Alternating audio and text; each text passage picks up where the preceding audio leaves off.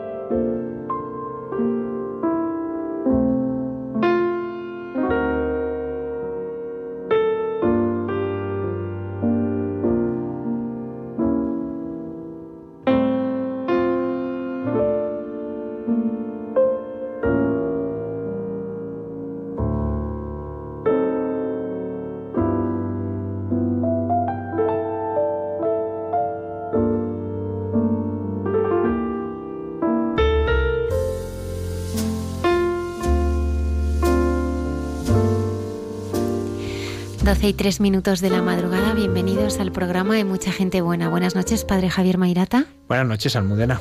Antonio Escribano en el control, buenas noches. Hola, buenas noches, Mairata.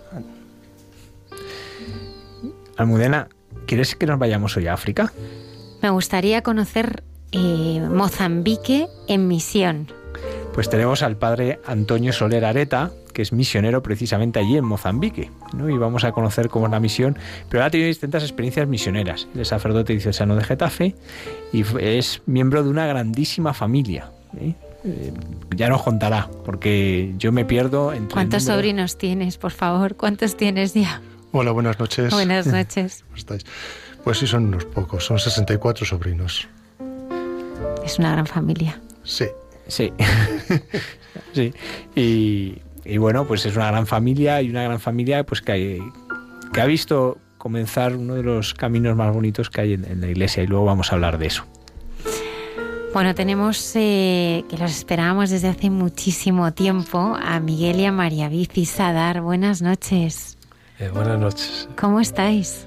Pues encantados de estar aquí con vosotros y de compartir fe y vida y música también una música muy especial y que está eh, muy ligada al, Papa Francisco. A mí me parece precioso que, conviertan en canciones el magisterio, ¿no? Muchas veces, ¿cómo podemos transmitir el magisterio, ¿no? Y a veces damos unas charlas que eh, cada uno entiende lo que entiende, ¿no? Y ellos lo transmiten a través de su testimonio de cómo viven lo que el Papa nos propone a todos los creyentes y a través de sus canciones pues nos ayudan a profundizar. En este caso, pues con nos vienen a hablar de... Ora et labora que es eh, basada en Gaudete et Exultate, la, sobre la santidad. Y ahí están cantando y evangelizando por todas partes, es lo que nos vais a compartir esta noche. Saludamos también a los colaboradores de este programa, nos pueden seguir a través de Facebook, Instagram y hay mucha gente buena, arroba radiomaria.es. Vamos a escuchar um, un mensaje muy importante porque Radio María empieza su campaña de Adviento.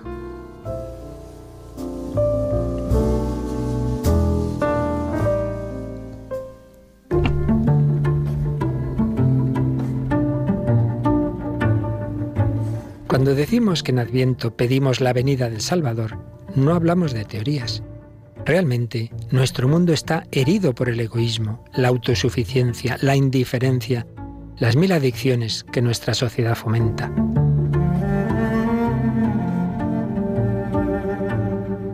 Por ello, Jesucristo quiere nacer de nuevo en nuestro corazón para liberarlo y hacerlo capaz de amar.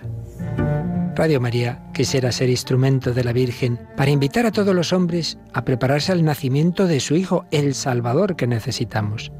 Para ello, precisamos de tu ayuda, tu oración, compromiso voluntario y donativo. Puedes informarte de cómo colaborar llamando al 91 822 8010 o entrando en nuestra página web radiomaria.es. Radio María la fuerza de la esperanza.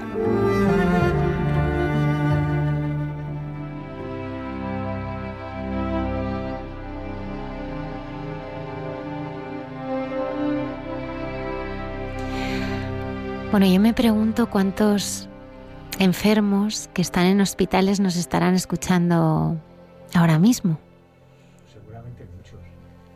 Muchos que nos escuchan porque, pues es verdad que en el hospital se hacen las noches muy largas, ¿no? Y a veces eh, es muy duro y experimentas una soledad muy grande.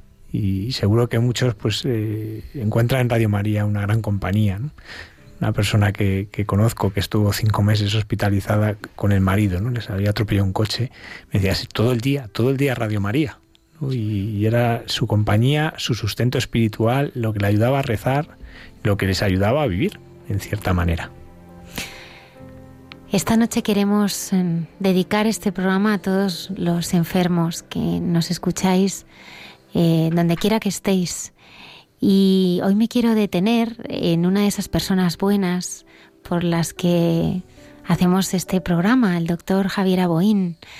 El doctor Javier Aboín, que ha pasado tantos y tantos años de su vida en el hospital clínico ayudando a enfermos, cuidándolos, respetando su dignidad. Un hombre que cuando entraba en una habitación la llenaba de luz, porque no solamente venía a curar, sino que venía a llevar esperanza.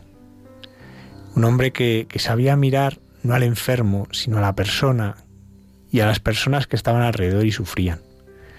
Una persona que se hacía cargo del sufrimiento no solamente del enfermo, sino de lo que estaba viviendo su familia y les sabía acompañar y se comprometía con ellos, especialmente aquellos que experimentaba que eran más vulnerables, que eran más frágiles.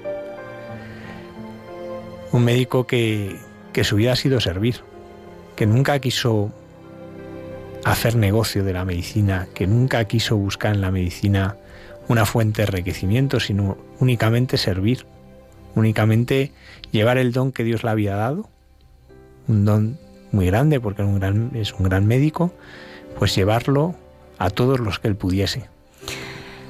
Pues eh, después de recorrer tantos años las habitaciones de aquel hospital cuidando a enfermos, ahora él se encuentra allí con un pronóstico muy muy grave y solo nos queda rezar. Y me gustaría pedirles oración para que pueda seguir acompañando muchísimos más años a, a los enfermos y cuidándolos como, como tantos años lo ha hecho.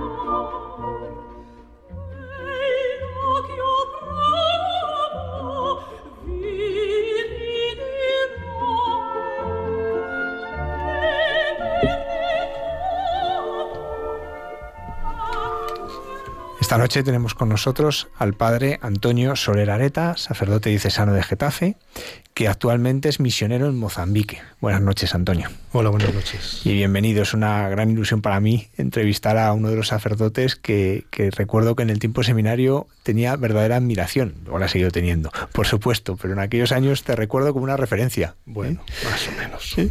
sí, sí. ¿Cómo se te metió África en el corazón? Pues yendo yendo. Eh, la verdad que siempre tenía yo mucha, mucho deseo de, conocer África, que no, lo conocía, y se me dio la oportunidad eh, para dar unos ejercicios espirituales a las clarisas que están en, en en la diócesis de Maputo. Eh, y pues un día me ofrecí, me aceptaron y estuve un año dándoles ejercicios y repetidos dos años más y ahí ya pues me quedé enamorado, enamorado de África. Y te marchas al comienzo de este curso, allí de misión, y, qué vas a hacer allí? ¿Cuál es en principio lo que te han encomendado allí? Eh, don Francisco Shimoyo, que es el, el, arzobispo de Maputo, me ha pedido que, que, dirija un centro de espiritualidad y de pastoral de, de allí, de la ciudad de Namasha, que eh, bueno, es el centro del Sagrado Corazón de Jesús. Es un centro eh, que está que fue expropiado en el momento de la, de la guerra de independencia, era un antiguo seminario. Después, cuando lo han devuelto a la diócesis, pues lo han devuelto en un estado casi de abandono. Y, el arzobispo pretende que sea un lugar de, de, formación, de formación humana, de formación pastoral, de formación espiritual, un lugar que sea un motor de vida, de vida en la, en la diócesis. Lo que pasa es que está en unas condiciones tan, tan casi de abandono que, que está resultando, resultando, difícil, pero bueno, esperamos que con la ayuda del Señor pues podremos, podremos empezar una buena tarea. Antonio, vamos a los comienzos, ¿no? Porque tú formas parte de una extensa familia, ¿no? Como decíamos antes, muy comprometida con la vida de fe. ¿Cómo recuerdas tú tu infancia en ese sentido? ¿Cómo recuerdas tú el ir eh, conociendo la fe a través de lo que vivías en casa? Desde luego que que mi primer lugar de, de, fe fue, fue mi familia, ¿no? Eso desde, desde niño, desde niño lo, lo recuerdo con total, total claridad. Eh, mis padres, eh, que eran gente de fe, gente, pues eh, hicieron cursillos de cristiandad, después mi padre se quedó muy, trabajando mucho en la, el tema de cursillos, era pues llevaba toda la escuela de profesores, de, de rollistas, de, cursillos, y un día que quería, quería dar, preparar una, una clase para, para ellos, pues fue buscar a Kiko Argüello y a las, allí a las chabolas, donde él estaba haciendo esta experiencia con, con los más pobres de, de, Madrid, y allí se encontró con, con lo que estaban haciendo ¿no? en, en ese lugar. Y, y transformó la, la vida de familia. Ese, ese, encuentro con Cristo también entre los más pobres, a través de lo que aquellos eh, inicios del camino neocatecumenal, pues, pues marcó, marcó el, el, inicio de, vamos, marcó la vida de la familia, ¿no? Y yo lo que recuerdo, si me puedes decir qué es lo que ha aportado el camino a, a mi familia, pues es que, que Dios es lo primero. O sea, es lo que yo experimento, ¿no? Desde pequeñito, mi padre empeñado siempre que Dios es lo primero, antes que todo, antes que todo, Dios lo primero, ¿no? Y eso pues nos ha marcado, nos ha marcado a todos, ¿no? Eh, y, la verdad que, que, gracias a Dios, pues, pues toda mi familia, pues vivimos la fe y, intentamos vivir esto, ¿no? Que Dios, que Dios es lo primero en nuestra vida. Fíjate que, que, que, lo difícil que es con una familia tan extensa todos sigáis viviendo la fe, que todos sigáis participando y, y muchos además de esta experiencia que empezaron a vivir tus padres en esos inicios del camino. Sí, somos y... nueve hermanos, somos nueve hermanos y sí, los, los nueve hemos participado de la experiencia de, del camino, ¿no? Sí, y abiertos, mis hermanos abiertos a la vida, pues como os decía antes, ¿no? 64, 64 sobrinos, de los cuales 26 están casados, y esos 26 matrimonios tienen 69 hijos, es decir, que es una familia que nos juntamos todos los años, el 1 de, de enero. Menuda ¿eh? fiesta.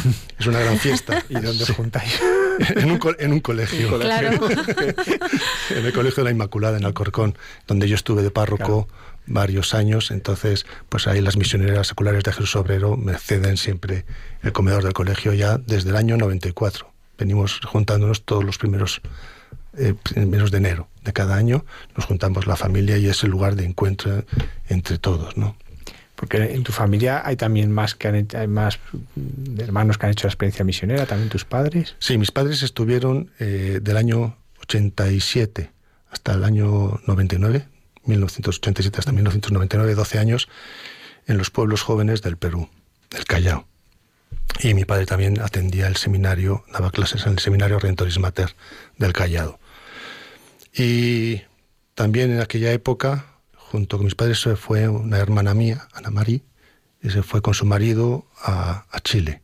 Estuvieron en Villa Alemana, en el Valparaíso, en, en Chile, mi, mi, cuñado a los 15 días de casarse le detectaron un cáncer, un sarcoma de partes blandas que le dijeron que en dos años, dos años, eh, acabaría, ¿no? Eh, y él decide en ese momento eh, irse de misión.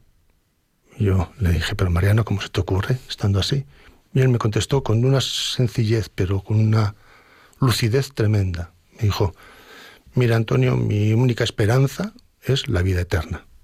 Y por tanto voy a trabajar para la vida eterna. Porque esa es mi esperanza. Y, y se fueron, se fueron y efectivamente, gracias a Dios, no fueron dos años, fueron ocho los que duró y, seis años de esos ocho estuvieron en misión. Y después otra hermana mía también ha estado en misión, que ahora mismo está en el Ecuador.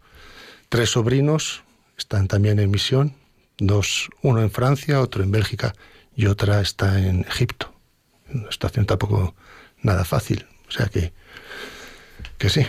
Y en Egipto, ¿qué es lo que, que hacen? Porque allí es, es, complicado, ¿no? Es verdad que están los coptos, pero sí, en general hay una presión grande frente a los cristianos. Sí, es estar, es estar, es, es llevar la iglesia donde no está la iglesia. O sea, es con esas, esas primeras comunidades cristianas implantar la iglesia allí donde no, donde no está. ¿no? Escuchando esto no hace falta preguntar mucho de dónde te nace tu vocación misionera. Está claro que es una vocación que nace con la familia, ¿no? Sí, sí, sí, está, está en la sangre, está, está, en la sangre. Y además eh, yo desde, desde joven, yo recuerdo, yo empecé, la vocación la sentí con 15 años. Con 15 años, eh, yo con 14, como todos mis hermanos, empezamos, hacíamos las catequesis y empezamos la comunidad. Y además era un poco el deseo, ¿no? De sentirnos ya un poco mayores. Uno ya era mayor cuando empezaba su comunidad, ¿no?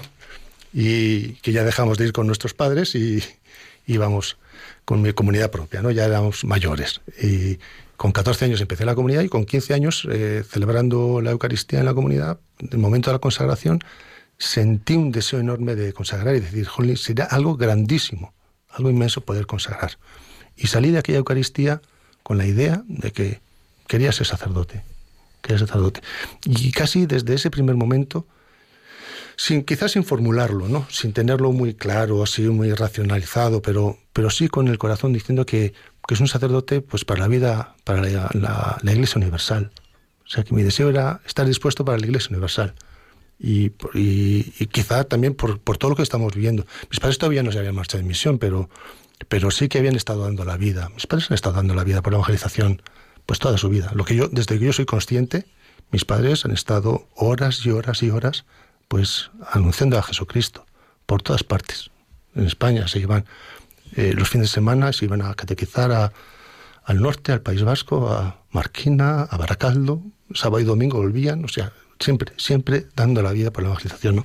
Y, eso es lo que hemos visto y hemos, somos testigos de que eso, que eso da vida, que eso da vida. Entonces, pues, pues es lo que quieres, lo que, y lo que yo quería, ¿no? lo que yo he descubierto que era de verdad lo que me daba vida.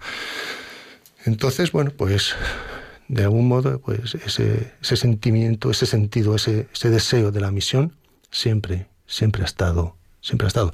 Recuerdo, recuerdo cuando don Ángel Suquía, que me dio el, el primer nombramiento como párroco de Sevilla la Nueva y Villanueva de Perales en el año 90, recién ordenado. Yo ordené el 28 de abril de 1990 y me dieron el nombramiento de, de párroco el 15 de julio de, del 1990, el mismo año.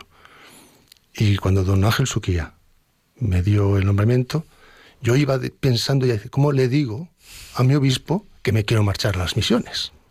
O sea, es que él me está dando el nombramiento, pero es que yo lo que quiero es marcharme. ¿no? Y, y, la verdad que, como siempre, el Señor pues, pues abrió el camino y en la conversación con don Ángel Suquía, que era un verdadero padre, verdadero padre, me dice, Antonio, tú te quieres ir a la misión, ¿verdad? Y a mí se me abrieron los ojos, así, y el corazón. Y le dije un sí rotundo, ¿no? Sí, claro. Me dice, bueno, muy bien, eh, no te preocupes, que dentro de dos años te vas. No te digo que dentro de dos años vamos a ver las circunstancias. No, no, yo te digo que dentro de dos años tú te vas.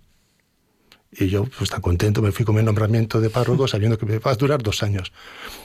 Lo que pasa es que las cosas cambiaron.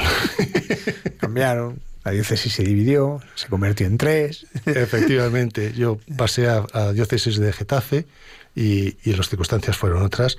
Y bendito sea Dios, ¿no? Bendito sea Dios. Tú, por tanto, vives el seminario, ya estaban tus padres en misión. ¿Cómo viviste de repente el que tus padres se marchan de misión? Tú ya estabas. Pues cuando me dijeron que, que se iban, que se iban, que estaban dispuestos a marcharse y que, que sí, que, que, les habían enviado a, Perú, eh, yo sentí una alegría inmensa. Una alegría inmensa. Ahora, recuerdo cuando fuimos a dejarles en el aeropuerto y me volví al seminario, ahí sí que sentí un vacío, un vacío importante. Eh, porque, pues bueno, pues que tus padres son tus padres y están ahí. Aunque estás en el seminario y estás muy, des, muy desapegado y... Pero tus padres están tus padres ahí están siempre, ¿no? Y sí, sí que sentí un vacío, un vacío inmenso. También es verdad, tengo que confesarlo, que, que me duró una noche. que al día siguiente eh, me dijeron que me iban a llamar. No, al final no me pudieron llamar, pero ya que ella no te dice, te van a llamar, bueno, pues ya me alegró y, y, la verdad que muy bien. Fui a visitarles en, en, el mes de, en el verano. Fui a verles y a participar un poco con ellos en la misión en, en verano y fue, fue espectacular. ¿Y qué fue tu primera experiencia misionera? Fue claro. mi primera experiencia misionera, que después no estuve con ellos, porque estuve en Ayacucho, en un momento muy complicado, porque en aquella época, estoy hablando del año 87, eh, el Sendero Luminoso estaba haciendo estragos en todo Perú y, el, y la cuna del Sendero Luminoso es Ayacucho. Y había una situación muy, muy conflictiva. De hecho, de hecho eh, yo estuve en julio y agosto y creo recordar que no sé fue en diciembre el Sendero Luminoso mató al sacerdote con el que yo estaba, el padre Víctor Acuña. Mató acabando la, Eucaristía. Eh, fue, fue, una experiencia dura, difícil, pero, pero recuerdo que me marcó. Me marcó profundamente. Me marcó profundamente. Estuve durante mucho tiempo solo hablando de aquello. es lo que surgía, ¿no? Es lo que es la conversación, ¿no? Porque y porque sí, porque es que es, es, es, algo. Pero ¿qué encuentra uno en la misión para que atrape de esa manera? Porque a veces uno ve con admiración en la obra de los misioneros porque entiende pues que uno se aleja de su casa y encima vive unas condiciones generalmente muy complicadas. Pero sin embargo hay algo que atrapa. Sí. ¿Qué ves a Dios? ¿Qué ves a Dios? Y lo ves con tal claridad, porque de esas situaciones tan, muchas veces tan difíciles, tan extremas, tan extremas, y que, que de repente aparezca y, y, le veas. O sea, es que, es que es algo que no sé cómo explicarlo, ¿no? Pero tienes la experiencia cierta de que Dios está ahí. Y cuando está el Señor, el corazón, el corazón se alegra, ¿no? Porque es lo que desea. Cuéntanos alguna experiencia que te recuerdes de aquellos o de, otros momentos de la misión así en que para, para poder visualizar cómo, cómo puedes ver a Dios en esas situaciones. Pues eh, yo recuerdo, yo recuerdo eh, situaciones muy, muy, muy duras, ¿no? Muy duras de, gente, sobre todo eh, desestructurada a nivel familiar, ¿no? Eh, eh, bueno, he estado en varios sitios, ¿no? En Nicaragua, pues, pues recuerdo, recuerdo que una vez una chiquita me decía, me decía, así con cierto tono de humor, pero, pero que se notaba una herida profundísima, ¿no? Decía, bueno, yo tengo siete hermanos, pero de siete padres distintos y yo no sé muy bien quién es mi padre. Me, me han dicho que es, que es el conductor del autobús, pero todo el mundo dice que soy taxista. Es decir, todo eso crea, crea una, una desestructura interior tan grande. Y tú, pues hablar, descubrir que en el fondo quien es su padre es Dios, ¿no? Que Dios es su padre, que Dios, que no es fruto de cualquier cosa, no, sino que es creada, creada por voluntad expresa de Dios. O sea, que Dios la ha creado porque le ha amado antes de nadie, antes que nadie. Y ver cómo esa, esa muchacha pues va, se va reconstruyendo, va empezando, va, va abriendo horizontes, no sé, eso es espectacular. Y ver situaciones, situaciones tan, tan difíciles de todo tipo, ¿no? Y, y ver que, que, tú no puedes hacer nada. O sea, que es que son situaciones que te superan de tal modo que no, no puedes hacer nada. Y que de repente, pues ahí aparece el Señor, ¿no? Aparece el Señor. No sé, son, son tantas y tantas experiencias que, que, que, he vivido, que he vivido en esas, en esas tierras que, que, es que, que, uno tiene ganas de volver siempre, claro. Sí. Sí. Esto ya estabas en parroquia, estás bueno, pues en Sevilla Nueva, luego al, Alcorcón. Sí, después estoy en la Inmaculada de Alcorcón. ¿Y cómo surge el, cómo surge el volver a la misión? Eh,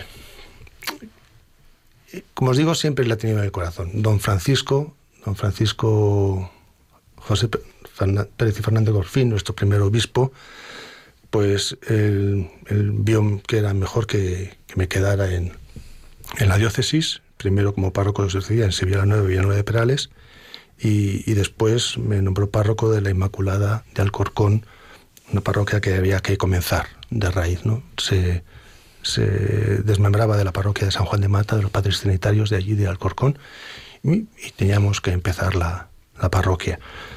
Y, y yo la, la, misión la llevo en el corazón, ¿no? Y lo que uno vive, pues es lo que transmite. O sea, lo quiera o no lo quiera, ¿no? Entonces, pues eh, yo siempre he transmitido también la, necesidad de la misión y que, que la iglesia es misionera y, que la voluntad de Dios es que todos, todos, todos los hombres se salven. Y para que todos los hombres se salven hace falta llevar a todos los hombres la buena noticia del Evangelio y que no nos podemos conformar. ¿no? Entonces, eh, pues en el año 2003 hicimos la primera experiencia misionera con un grupo de jóvenes a la diócesis de Huánuco, en, Perú. Yo conocí a un sacerdote, al padre Raúl Oviedo, que estaba estudiando aquí en, España, en la Universidad de Navarra, y, entonces pues le, comenté si era posible en su diócesis eh, poder hacer una experiencia de misión. Nos dijo que sí. Nos llevó a su parroquia, que era una parroquia ahí en mitad de los Andes aquellos. Y bueno, pues estuvimos pues tres semanas, cuatro semanas, pues ahí anunciando el Evangelio a todas las, a todos aquellos pueblecitos donde él podía visitar una vez cada 20 domingos, ¿no? porque eran 20, 20 comunidades las que tenía dispersas por toda la parroquia, que no le daba tiempo, porque estaban lejísimas. Muchas de ellas no había, no había posibilidad de... No, entraba el coche, tenía que ir a, caballo o andando. ¿no? Entonces, bueno, pues eh, con el padre Alberto Íñigo y yo, que fuimos los dos, pues ahí estuvimos visitando todas aquellas comunidades y una experiencia preciosa, preciosa que, que me encantó de aquella gente sencilla y pero de una, de una fe profundísima. Eh, porque nosotros lo que hacíamos era, pues llegábamos, hacíamos un poco de catequesis con los adultos, con los niños, nos dividíamos el grupo en, en, varios, grupos de misioneros en varios grupos, entonces trabajábamos y al, finalizar aquella catequesis teníamos una celebración penitencial y a continuación la, la Santa Misa. Y, y yo recuerdo que me metí en la sacristía para, para escuchar las confesiones y no entraba nadie. Y yo ahí esperando y esperando y digo, ¿qué pasa? Aquí no se confiesa nadie. Y me llega uno de aquellos jóvenes y me, me dice, Antonio, sal fuera que esto es digno de ver. Salí fuera y me encontré a toda aquella gente de rodillas unos delante de otros, pidiéndose perdón entre ellos. Los que habían tenido algún problema ¿eh? se estaban pidiendo perdón y me dijo el responsable de aquella comunidad, no, es que claro, antes de pedir perdón a Dios, nos tenemos que pedir perdón entre nosotros. Dijo, esto es, esto es, esto es evangelio puro, vamos, esto es evangelio, esto es vivir la fe, esto es vivir, esto es creerse la verdad, eh, es el, la buena noticia, ¿no? Y no sé, y esa fue la primera experiencia que tuvimos y después, a los dos años, en el año 2005, estuvimos en, en la diócesis de León, en el reparto William Fonseca, de, León, Nicaragua.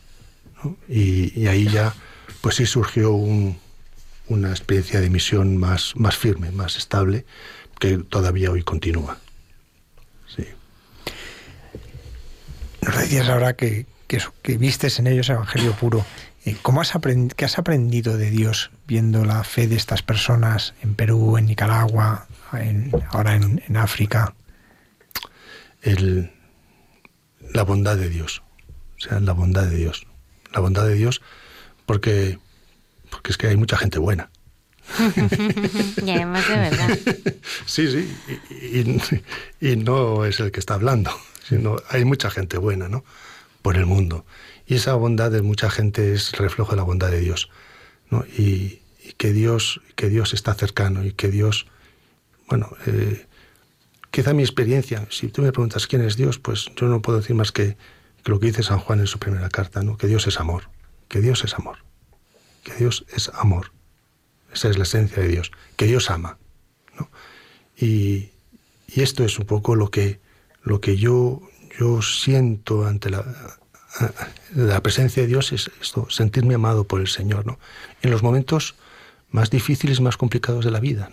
Cuando uno se siente amado por el Señor, todo cambia, todo transforma, Dios transforma todo, ¿no? Es, es, no sé cómo explicarlo, ¿no? es difícil, no es fácil hablar de todo esto, pero, pero es esto, ¿no? ¿Qué he aprendido de Dios? Que Dios es amor. Esa es la experiencia, la experiencia que yo, que yo he tenido. Dios es amor, Dios es misericordia, Dios ama.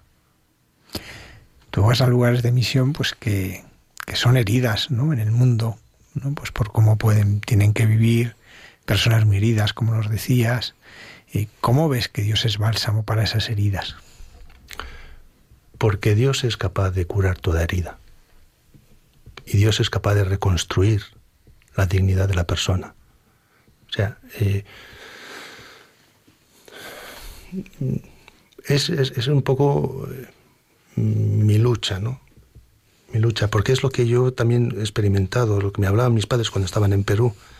O sea, es el, lo que aporta el Evangelio a la persona es una dignidad. Es una dignidad. Y cuando uno se descubre que es digno, que es lo que vivían también en las, en las chabolas, en los lugares donde parece que son lugares más indignos para que una persona pueda vivir. Bueno, pues cuando se les da la dignidad de, hijo de Dios, o sea que no, es la persona que eres hijo de Dios, que es lo más digno, lo más digno que hay. Fíjate, me acordaba, recuerdo que mi madre, siendo pequeñitos, nos contaba un cuentecillo, ¿no? Y decía que estaba una princesa eh, eh, haciéndose un vestido, entonces la modista estaba cosiéndole y le pinchó a la princesa. Entonces la princesa se volvió toda digna y le dio una bofetada a la modista, diciendo, ¿no sabe usted que ha pinchado a la hija del rey? Y la modista le dijo, ¿y no sabe usted que ha bofeteado a la hija de Dios? es decir, eso un poco nos decía mi madre, ¿no? Para decirnos que la mayor dignidad que tiene la persona es esta, ser hijo de Dios. Entonces, llevar esta dignidad, llevar esta dignidad, que de verdad eres hijo de Dios, que eres amado de Dios, que tú no estás eh, eh, condenado a vivir como vives, que de ahí se puede salir. ¿Cómo? Pues aceptando el Evangelio, creyendo en el Evangelio, que te transforma la vida, que te cambia los valores. Siempre nos contaba mi padre que había mucha gente, por ejemplo, en las barracas, pues claro que que, eh, enviaban a los niños a pedir limosna mientras el padre se quedaba medio borracho en, casa sin trabajar, que cuando empieza a descubrir que existe otra vida, pues que deja de beber, que manda a los niños al colegio, que eso quién se lo dice, que lo tienen que hacer. Por mucho que se lo digan que lo tienes que hacer, no lo hace. No lo hace, no, no puede ser lo primero no puede ser una ley, una carga, una ley moral, porque no, porque no transforma. Lo que transforma es sentirse amado y que alguien que me ama, que soy digno de ser amado. Que es verdad que puedo ser yo digno de ser amado cuando nadie me ha amado. Porque si nos mostramos cada uno como somos, pues ¿quién nos va a querer? Ahora, cuando Dios amándonos como somos, pues eso, eso me, me hace sentirme así, digno de ser amado. Y me da una dignidad que me hace vivir de otro modo. Me hace buscar, luchar, salir, ¿no? Y ese es, es un poco lo que, lo que yo eh, pretendo llevar también a, ahora allí a Namasha. El centro, en el centro que, el señor arzobispo me, me, pide que dirija, pues es un centro que está en clase de abandono. pues yo me voy a empeñar en rehabilitarlo. No porque me gusten las obras, que llevo toda, desde que soy cura haciendo obras, ¿no? Pero no porque me gusten, porque no me gustan. Si me hubiese gustado, hubiese sido arquitecto o albañil, pero las obras no me gustan, ¿no? Eh, pero yo entiendo que hay que mostrar una dignidad, ¿no? Que, que tú entres en un lugar, te sientas acogido, te sientas querido, que no, no vale vivir de cualquier modo y manera. Que no, que las personas, las personas vivimos Estamos llamados a vivir de un modo, ¿no? Entonces, bueno, pues esa es un poco la, tarea que, yo entiendo que, que, el Señor me envía allí, ¿no? A mostrar este amor de Dios que dignifica al hombre. y que este amor de Dios dignifica al hombre en cualquier situación, también en la enfermedad, también en los momentos últimos de la vida. También hay una dignidad, también en los inicios de la vida, también en la misma concepción de la vida. Ahí hay una dignidad de la persona, amada por Dios, ¿no? Y eso, eso eh, nos dará que, que transforma, transforma el corazón, transforma la vida. Antonio, llama la atención que en este camino misionero de lugares tan pobres, de repente, tres años de misión en, el norte de Portugal. ¿Por qué misión en Portugal? Porque fue donde me enviaron. Eh, la verdad es que, es que el Señor es estupendo. El Señor es genial. La verdad que, que tiene, tiene una creatividad. Eh, como os decía, eh, don Ángel Suquía me, me me dijo que me fuera a los dos años. Don Francisco me dijo que no, que esperara. Yo insistía casi todos los años a don Francisco y don Francisco no, no, no. Recuerdo cuando inauguré la parroquia el 15 de abril de 2000, la parroquia de la Inmaculada, pues me dijo, cuando me dio la paz, don Francisco me dijo, y Antonio, ahora no vueles. Digo, no se preocupe, que me quede. no se preocupe, que me quedo, que me quedo.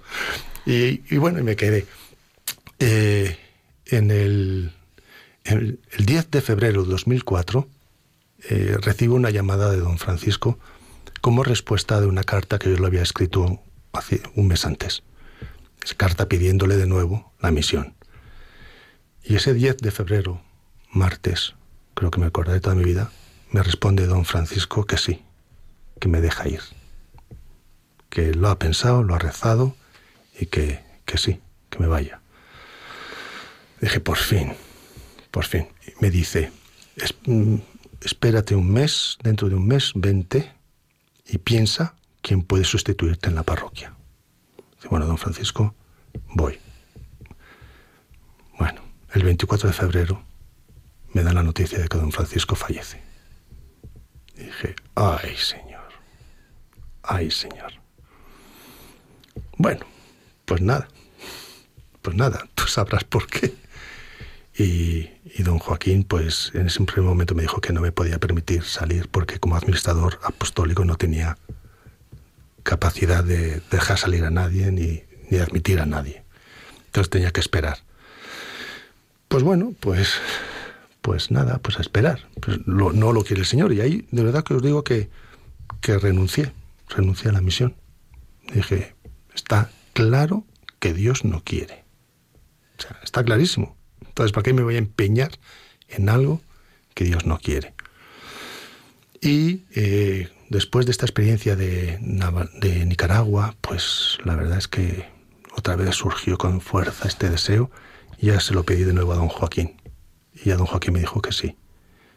Y me dijo que, pero que no me fuera a Nicaragua, que era lo que yo deseaba, sino que fuera como itinerante, con un, en, un equipo, en un equipo itinerante del camino neocatecumenal, que era lo que siempre había pedido, lo que siempre había deseado.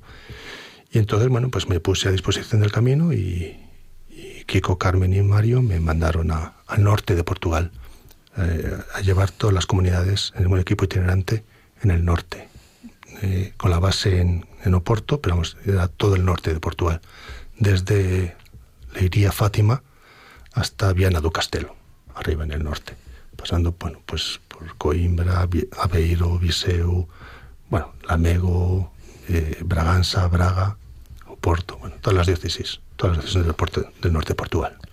ahí estuve tres años, tres años también muy feliz, muy feliz, trabajando muchísimo y, y muy feliz. Pero bueno, don Joaquín me volvió a llamar a la diócesis. Estuve ahí del 2006 al 2009. Y Antonio, eh, vuelves, te envían a Cimpozuelos. Eh, sí, primero estuve dos años en San Sebastián, en Getafe, y después, ante el fallecimiento de don Miguel Ángel Santos, pues eh, don Joaquín me envía como párroco a Cimpozuelos. Pero ahí sigue la misión, ¿no? Y sigue, llamando. Ahí sigue la misión. Sí, yo cada vez procuro, cada vez que en los veranos, procuro tener alguna experiencia, procuraba tener una experiencia misionera, y ahí es donde surgió Mozambique. Esos tres últimos años, perdón, de, mi estancia en, en Cienpozuelos, pues los veranos los pasaba en Mozambique. en, en y pues también en Beira. Sí. ¿Qué es, qué es lo que más te toca el corazón de, de los africanos? ¿no? Porque tú has, vivido distintas experiencias en distintos lugares. ¿Qué tienen los africanos, la forma de vivir la fe en África, que, te toca más el corazón? Pues eh, una frescura, quizás la frescura, ¿no? una frescura a la hora de vivir, a vivir, la fe. Eh, la, es que sí, no, es, que son jóvenes, es que son jóvenes y la forma de, de, de, vivir la fe, la forma de, que, de expresarla, ¿no? Eh, todo eso pues es, es, muy, muy, muy atrayente, ¿no? Aparte, de, claro, todos los, todos los problemas profundos que, que tienen, ¿no? Porque la pobreza, la pobreza es, es inmensa. Yo he estado en Hispanoamérica, conozco bastante de Hispanoamérica, pero lo que he visto en, en África no lo he visto allí. ¿eh? O sea, todavía es más pobre. Y uno puede pensar, digo, Latinoamérica hay mucha pobreza, sí, pero, pero aquí todavía hay muchos pueblos, muchos pueblos sin luz, sin agua, muchos pueblos viviendo de lo que poco puedan cultivar, es decir, el salario normal pues no llega a 100 euros. Tengo un amigo allí que me dice, no, yo como bien los dos o tres primeros días del mes, después sobrevivo. Pues sí, a base de, de arroz, de las raíces de shima, que es una masa de, de harina de maíz. Bien, pero, eh, pero a pesar de todo eso, a pesar de esa, de esa vida, vida dura y difícil, pues es un pueblo alegre. No, a mí me impresiona mucho la capacidad de sufrimiento que tienen. O sea, saben sufrir, saben sufrir, quizás porque, bueno, lo han aprendido quizás desde pequeños, ¿no? Tristemente podemos decirlo, ¿no? Pero, pero eso también da unos valores en la vida que aquí no tenemos. ¿eh? Que aquí no tenemos. Eh, y la alegría, la alegría que allí viven, aquí no se vive. No, o sea, y la alegría con que se expresa también, se expresa la, es un pueblo danzarín. O sea, danzarín que no puede estar parado, no puede estar quieto, ¿no? Eh, todo eso pues es, es, muy, muy, muy, muy llamativo y muy atrayente. ¿Y por qué aquí que lo tenemos todo no somos tan alegres y allí, sin embargo, que carecen de todo, tienen esa alegría? ¿En qué radica su alegría? Eh, lo decía hoy don, don Ginés en la homilía que hemos estado en la, en la admisión a órdenes de los seminaristas de la diócesis de Getafe, porque lo que llena el corazón es Dios. O sea, y eso lo tengo yo más que comprobado. Quien llena el corazón es Dios. Y de donde Dios está, el corazón se alegra, porque hemos sido creados para Él. Entonces, lo podemos llenar de cosas, pero ninguna cosa, ninguna cosa es capaz de llenar el ansia, el ansia de, de felicidad que tenemos, el ansia de eternidad que hay en el corazón humano. Nada. Podemos pensar en el más rico. Yo te aseguro que no es más feliz no es más feliz que, que los que yo he visto allí. No lo es, ¿no? Eh, la alegría, la alegría viene al corazón cuando se encuentra con el Señor. Y si me permitís, una de las experiencias quizá más dolorosas de mi vida, que, que fue la, la, muerte de mi madre, sin embargo la viví con una alegría profundísima, profundísima, porque ahí vi al Señor. Porque el momento en que ella, que ella falleció, pues lo hizo con tal convencimiento de que iba al cielo. Yo recuerdo que el día de el día de el aniversario de mi ordenación, ella estaba bastante mal, tuvo una mejoría, ¿no? Y le dije, jo mamá, qué bien, qué alegría, qué bien te encuentro. Y me dijo, espera, hijo, espera, que todavía, todavía no se ha pronunciado la última palabra. Claro, a mí me, me, conmovió ¿no? interiormente. Dije, mamá, por favor, no digas, no digas esas cosas. Me dice, hijo mío, nuestra última palabra es el cielo. No lo olvides nunca. Nuestra última palabra es el cielo. Y, y, se murió con esa convicción, porque se despidió de cada uno. Ella fue consciente de que se moría, pues se lo dijimos. Se lo dijo mi cuñada, médico, porque ella lo quería saber. Dijo, mira, no tiene solución. Te van a sedar un poco y cuando Dios quiera que te llamen. Pues me parece muy bien. Y nos estuvimos despidiendo todos los hijos, y todos los nietos, y todos los bisnietos. O sea, estuvimos pasando por ahí. Y, ella que siempre había querido tomar una tónica porque es lo que le calmaba mucho la sed en este tiempo de hospital, que no podían beberlo, bueno, y yo le dije, mamá, ¿cómo te vas a morir? ¿Quieres una tónica? Dice, no, hijo, ya me la tomaré arriba, no te preocupes. Quiere decir, pero esto consciente, o sea, no era, no era. Y una sobrina mía le dice, oh, abuela, te encuentro, te encuentro contenta. Y ella dice, no, contenta no, estoy rara. ¿Rara por qué? Porque como nunca me he muerto, no sé cómo es esto. Quiere deciros, con este sentido de humor, pero con esta verdad, ¿no? Con esta verdad.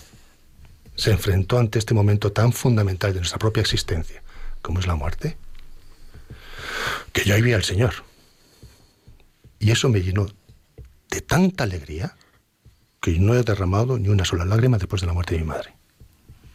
Antes, muchas, pero después, ni una sola. Por eso, porque cuando el Señor aparece, llena el corazón y lo alegra. Y, y la cuestión es esta. La cuestión es ver al Señor. No tenemos otra. No es que cambien las circunstancias, no es que sea... No, ver al Señor en las circunstancias concretas de nuestra vida. Y cuando aquella gente ve al Señor, en su pobreza, pues viven alegres. Viven alegres, ¿no? Por eso eh, mi deseo es pues llevar al Señor, llevar al Señor, llevar esta certeza del amor de Dios. Este es mi deseo. Que mi pobre persona, porque soy un pecador, soy mi pobrecito, pero que al menos, pues que lo que sí sé es que el Señor, Señor me ama. Eso sí lo sé.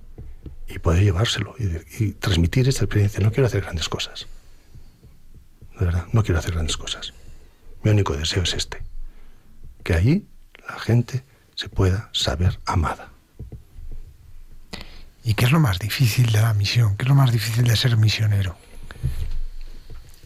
Pues para mí, eh, pues que me, me, siento muchas veces muy superado muy superado. O sea, hay, hay tanto, hay tanto, ¿no? Hay tanto que hacer, tanto trabajo, tantas situaciones tan complicadas, tan difíciles. Yo digo que es un pozo sin fondo, porque tú cuando crees que ya has puesto un parche, resulta que se abre otro, y cuando has puesto se abre otro, y, y que nunca, nunca llegas a, a solucionar, ¿no? Eso, eso es, eso es, eso para mí es, duro, ¿no? Para mí eso es duro, el ver eh, pues tanta necesidad y que no llegas nunca, nunca a, cubrir. ¿no? Me, impresiona mucho. Yo he estado este mes, estos dos meses, eh, he estado eh, viviendo con el arzobispo en, ahí en, el obispado. Y a mí me, me, impresiona mucho porque es un hombre de Dios, es un sacerdote, es un obispo, bueno, pues mayor, tiene 71 años, eh, franciscano capuchino, un hombre que, se entrega, que se, que se dona totalmente. Todos los días rezamos a las seis de la mañana. Y si yo voy por la capilla a las seis menos cuarto, ahí está. Y si voy a las cinco y media, ahí está.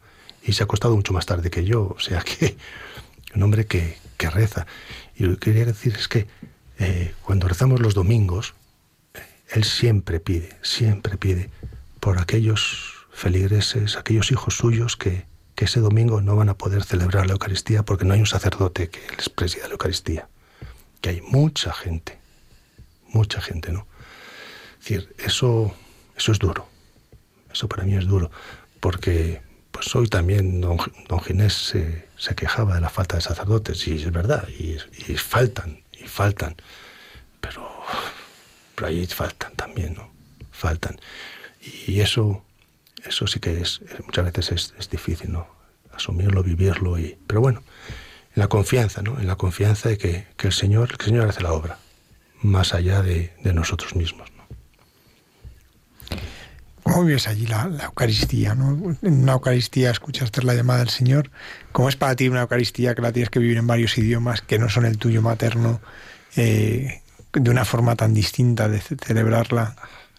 La disfruto. O sea,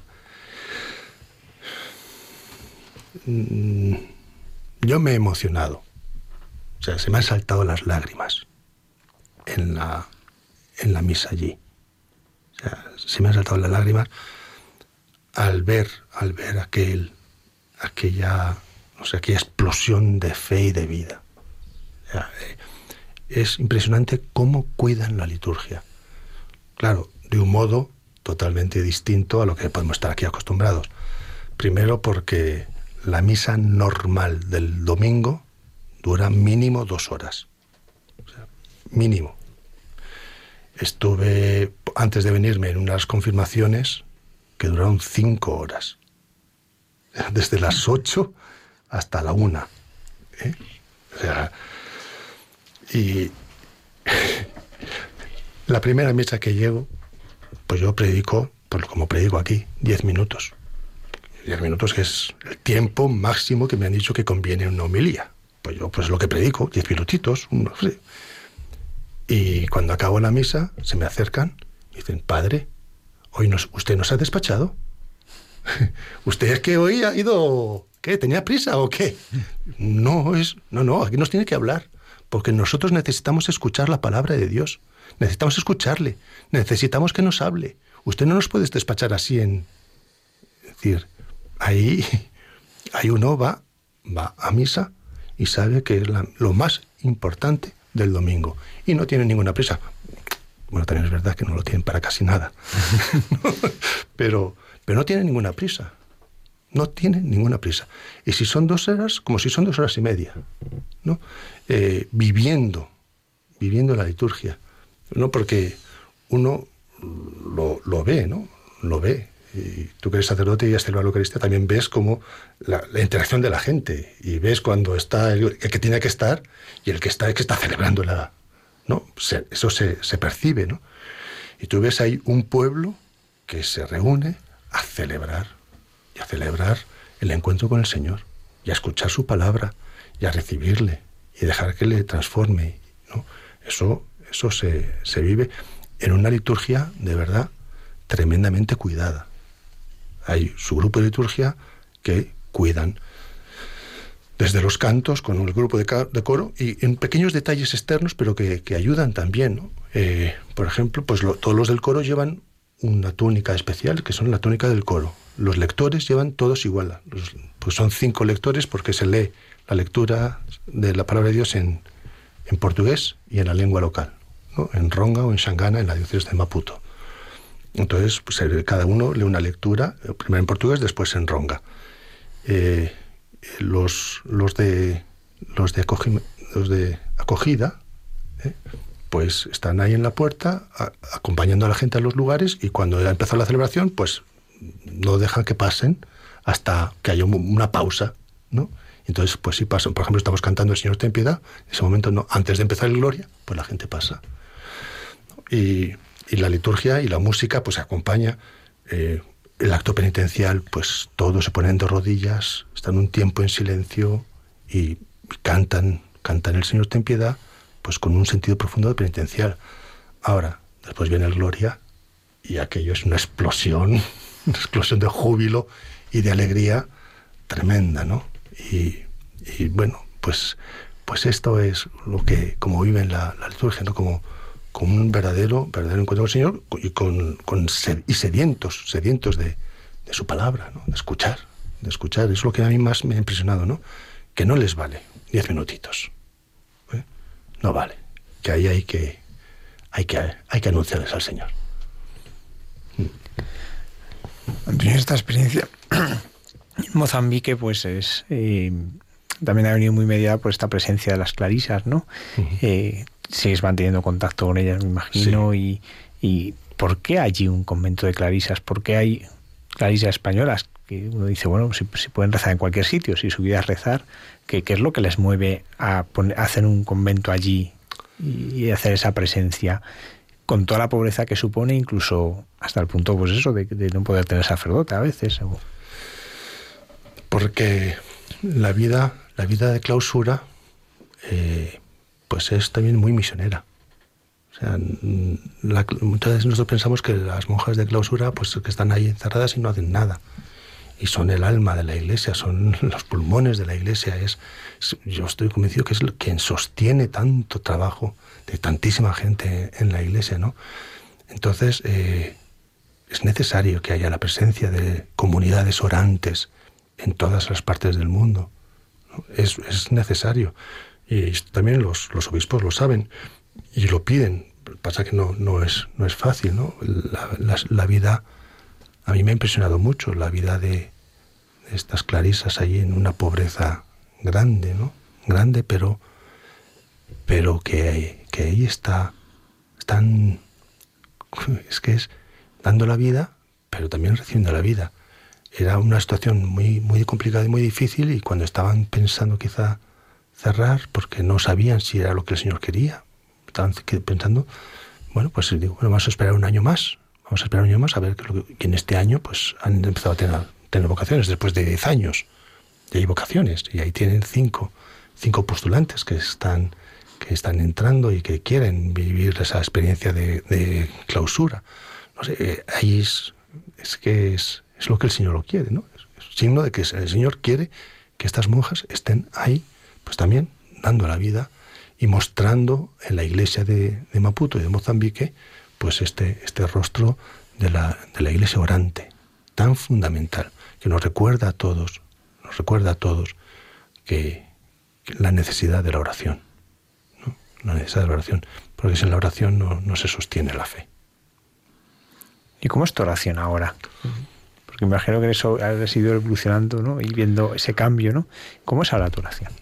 Pues, eh, pues curiosamente muchas veces es difícil, ¿no? Es, ardua, es difícil, pero, pero muy, ¿cómo deciros? Muy, muy cotidiana, muy continua. quizá los momentos de oración más, son más difíciles. Ahora, eh, sin embargo, pues la presencia, ¿no? La presencia del Señor, pues está ahí permanente, constante, que, que alegra y que llena el corazón, ¿no? Es, eh, y es una, oración pues que, pues como siempre, que lleva muchos rostros, y muchos rostros concretos, ¿no? que quiere presentar al Señor por tantas, tantas personas, tantas necesidades, ¿no? tanta gente que pide oración y, que veo que, es, que es necesario. necesario. Y esta oración, eh, también, ¿cómo, ¿cómo has ido descubriendo en la forma de orar de ellos, eh, cómo ha ido enriqueciendo la tuya? pues eh, devolviendo esta, esta frescura y este, y este, este deseo de, de, comenzar cada día, ¿no? Eh, sobre todo la frescura, el, la jovialidad, el que no sea quizá tanto una oración eh, mental, sino pues dejar nacer el corazón y que, que surja, el, que el corazón ¿no? se exprese y salga y, y, brote, ¿no? Brote pues la situación concreta personal mía, la situación de mi familia, que también hay momentos difíciles, ¿no? Porque es muy bonito ser tantos, pero siendo tantos significa que también hay, hay, tanto, ¿no? Hay tanto, hay de todo, ¿no? Bueno, pues de la familia, de la situación ahora concreta, pues la preocupación del centro, a ver cómo puedo conseguir que, que eso funcione. Bueno, pues dejar que todo eso brote y presentárselo al Señor por intercesión de la Virgen María y que ella, pues que pues que, le diga al Señor, oye, que, no solamente no, tienen vino, sino que, que le falta tejado, le falta, le falta agua, le falta agua caliente, que les falta, que le falta tanta cosa, ¿no? bueno, pues que ella, que ella presente todas las necesidades que, que hay ahí en el corazón y que, que el Señor actúe. ¿no? Es, es, yo diría eso, que sobre todo es esta frescura y dejar dejar que brote, que brote lo que, lo que el corazón pide y anhela. ¿no? Padre Antonio, tú has tenido también experiencia, porque claro, para vivir en misión, ¿no? Como, como tú has vivido, se necesita mucha confianza. Porque todos llevamos muchas mochilas y muy cargadas con muchas cosas que creemos que, que nos hacen falta. Pero yo pienso que el misionero simplifica todo al máximo. Se va, bueno, se va con, con el Señor de la mano, ¿no? y hmm. ya está, ¿no? Y poco más. Y poco más, y nada más. Muy pobre, ¿no? Sí. Y has experimentado esa, bueno, esa providencia, ¿no? De, del Señor, ¿no? Que Eh, con total claridad. O sea, Sí. es un poco en plan de broma. Mi lema sacerdotal, lema sacerdotal es eh, mi gracia te basta. Esa es un poco la, la frase de San Pablo que, con la que más me identifico. Te basta mi gracia. No necesitas más. Te basta mi gracia. Pero yo muchas veces digo, tendría que ser- haber sido otro. que es lo que dice el Salmo, abre la boca que te la llene. abre la boca que te la llene. Es decir, es que esa es mi experiencia. O sea, que el Señor aparece. El Señor aparece con una providencia tan clara y tan evidente que lo que os decía antes un poco, que ¿qué es lo que, ¿por qué tira tanto la misión? Porque eh, hasta en esas cosas ves tan clara la, la providencia de Dios. Es decir, esto no es casualidad. O sea, esto no es casualidad. No, no ha surgido esta solución porque sí. O sea, es que el Señor ha ido y, nos ha precedido. Y ha ido delante de nosotros y ya ha provisto lo que íbamos a necesitar. Y esa es mi confianza. Sí, mi confianza es que a donde voy, si es la voluntad de Dios, ahí va a estar Él. Porque eso es seguir. Seguir es ir a donde uno, detrás de uno. Y eso tenemos la certeza que si sigo al Señor, sé que a donde voy, ahí va a estar Él. Eso, eso es, eso es claro. Y por eso, eh, cuando don, don Francisco Shimoyo me preguntó si estaba dispuesto a ir a, a la diócesis de Maputo, en septiembre del año pasado, eh, antes, perdón, en julio del año pasado, 2017, yo le dije, si es lo que Dios quiere, yo estoy dispuesto. Y la voluntad de Dios pasa por la voluntad de mi obispo. Y si Él quiere, yo vengo. Si no, no. Pero tú estás dispuesto, digo, yo lo estoy dispuesto. Entonces lo voy a pedir, pues pídaselo. pues pídaselo. Y al final, pues la voluntad de Dios, yo estoy convencido que ha pasado por la voluntad de mis obispos. Ha pasado por la voluntad de don obispo de, don Ginés ahora. Y aquí, por tanto, yo lo que soy consciente es que el Señor provee. ¿no? Que a veces nos pone en situaciones límite. Eso también cuéntalo, ¿eh?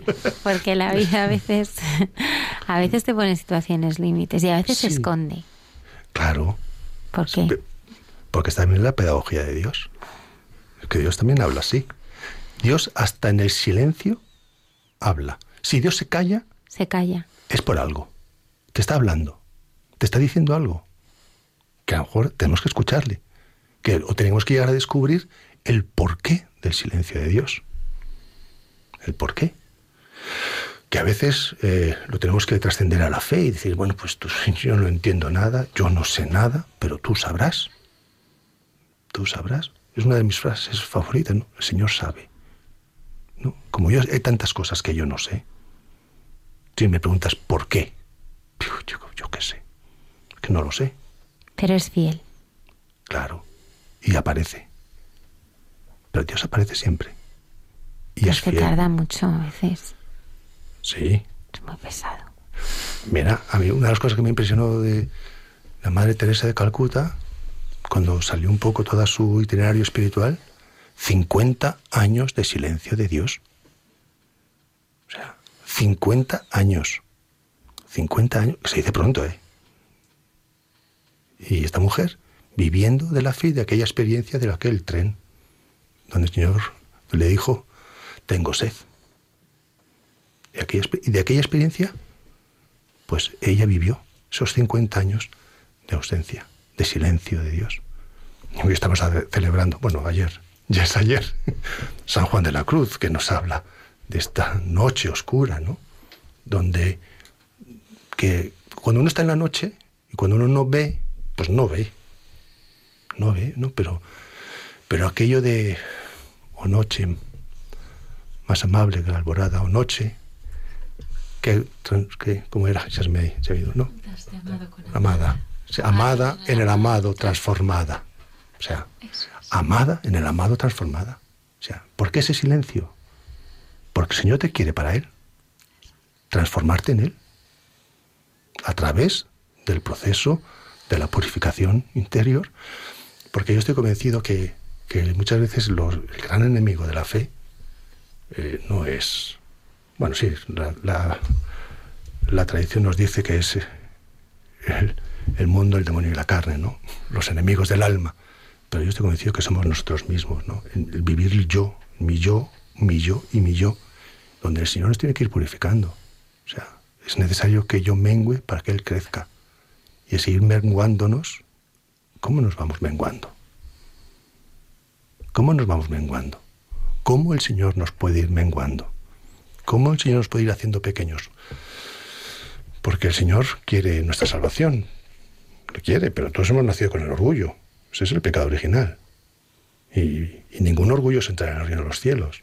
Y nos tiene que ir empequeñeciendo.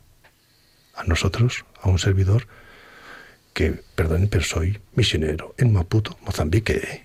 que no es cualquier cosa. ¿eh? Que uno seguida se pone sus galones y uno se siente, hombre, me han llamado a un programa de la radio.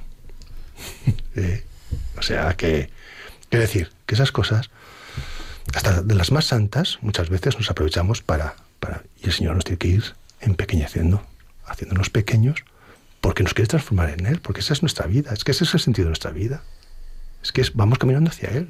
Lo que estamos esperando, estamos en tiempo de Adviento, con nuestra esperanza es Cristo, pero no es que Cristo venga así sobre las nubes del cielo y ya está, sino que nos transforme en Él, que asuma todo este mundo, toda esta humanidad, que la asumió y la transforme en Él, cada uno de nosotros. Claro, pero eso es una, una tarea suya que exige también nuestra, nuestra libertad, que le dejemos hacer que dejemos hacer. Ahora, y si tú le dejas hacer, él hace. Y si él hace, después no te quejes.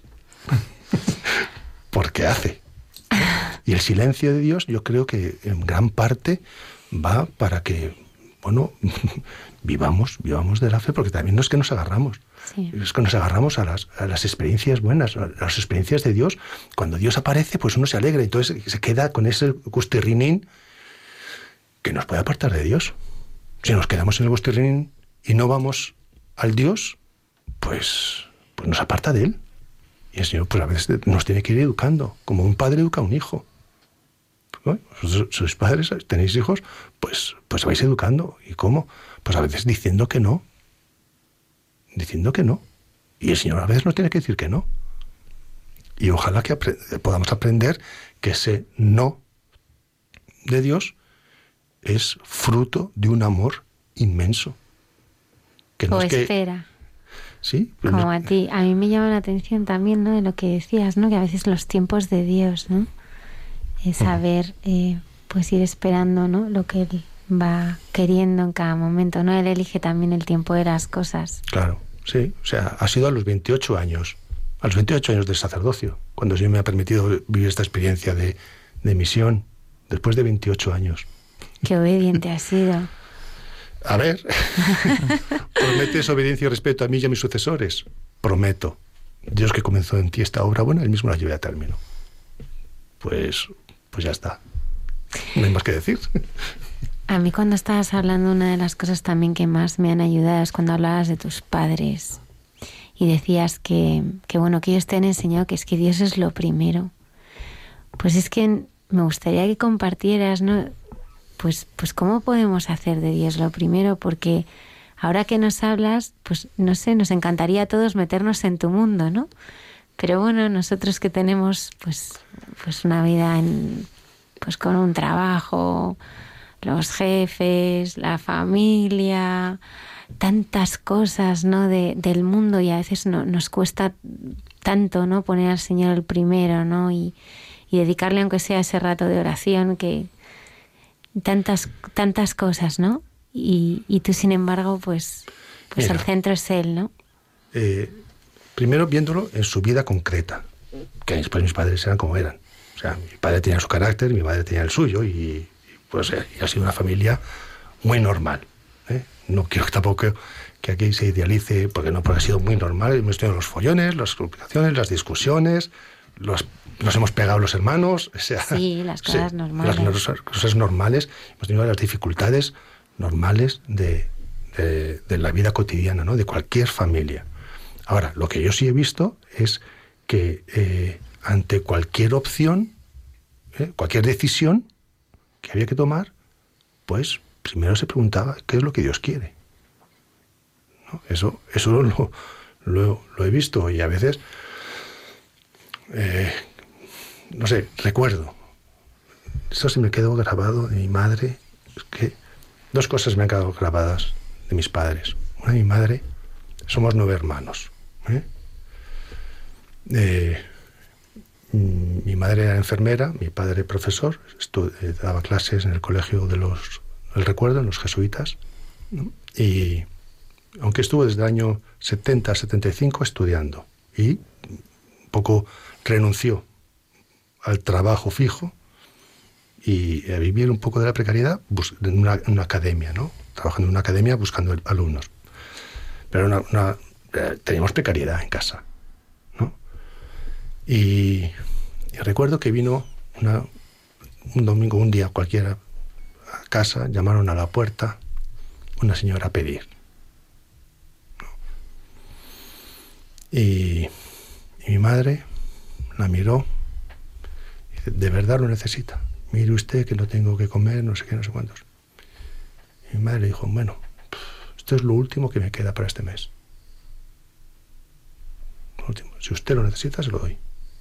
Y Dios proveerá. O y yo me enfadé. yo me enfadé, jo, mamá.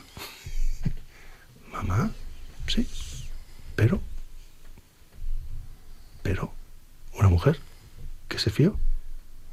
Y, no recuerdo nunca, nunca no haber tenido que comer.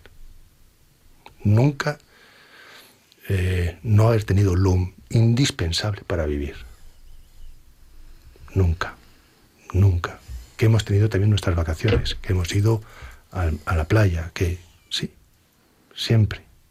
Pero en esa situación muy, muy precaria. En, un 4L íbamos los nueve. O sea, imaginaos, se los, los sillones, entonces íbamos cuatro en un lado y cuatro en otro. Quiero decir, eh, pero, pero hemos ido, quiero deciros. Y, y una vez le recuerdo que, que, le dije a mi padre que iba a ir a una fiesta de un cumpleaños eh, un sábado por la tarde, cuando teníamos que ir a, la Eucaristía, y me, él me dijo, y la Eucaristía, digo, bueno, pues mañana puedo ir a misa. Ya, pero es que el Señor es lo primero. Amarás al Señor tu Dios con todo tu corazón, con toda tu alma, con todas tus fuerzas, y al prójimo como a ti mismo. No lo olvides. Yo le dije, vale. Y me fui a la fiesta. sí, pero, quiero deciros, pero hay un momento concreto, o sea, no lo olvides. Que lo que te va a hacer feliz no vas a a la fiesta, sino, sino que al Señor lo primero. O sea, y eso era como muy concreto, ¿no? Como muy concreto. Señor lo primero. Antes nos hablabas que le pedías mucho a la Virgen. ¿Cómo es tu relación con la Virgen María? Pues, eh, pues es, es la madre que me ha enseñado al Señor. Mi oración, mi oración que tantas veces le pido es enséñame a querer a tu hijo como lo has querido tú. Esa es, esa es mi oración de la Virgen, ¿no? Enséñame a querer a tu hijo como lo has querido tú. Si la Virgen María nos, me enseñara esto, ¿no? amar al Señor, ¿no? que es lo que, le pido en la oración del, rosario y pues, pues esto mismo, ¿no? Es, es, la madre que está ahí a veces, eh, a veces también, no voy a decir escondida porque no está escondida, pero eh, es que una vez estábamos eh, todos enfermos en casa, ¿no? Todos enfermos. Y también mi madre. Y fue un desastre, ¿no? Y yo de aquella experiencia dije, en casa tenemos derecho a estar todos enfermos menos mi madre. Porque como falte la madre, como falte la madre, la casa es un caos. Ella está, las cosas funcionan. Funcionan. Funcionan. Aunque no se note que esté, pero está, ¿no? Pues para mí muchas veces la Virgen María es así, a veces tengo que decir que, bueno, procuro rezar el rosario todos los días, ¿no? Eh, pero siempre está ahí, más presente o menos presente, pero siempre está. Y cuando está, las cosas funcionan. ¿no? las cosas funcionan.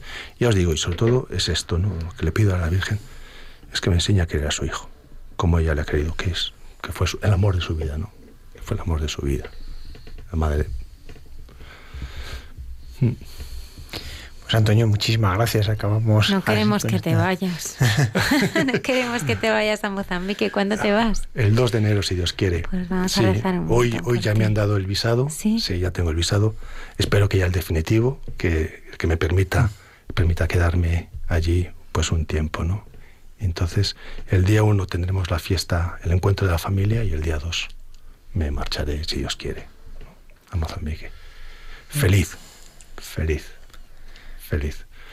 Porque, porque es, es verdad que dejo aquí mucha cosa, pero, pero encuentro mucho más. ¿no? Encuentro mucho más. Pues sabes que ahora Monzaví lleva las oraciones de todos nuestros oyentes repartidos en el mundo entero.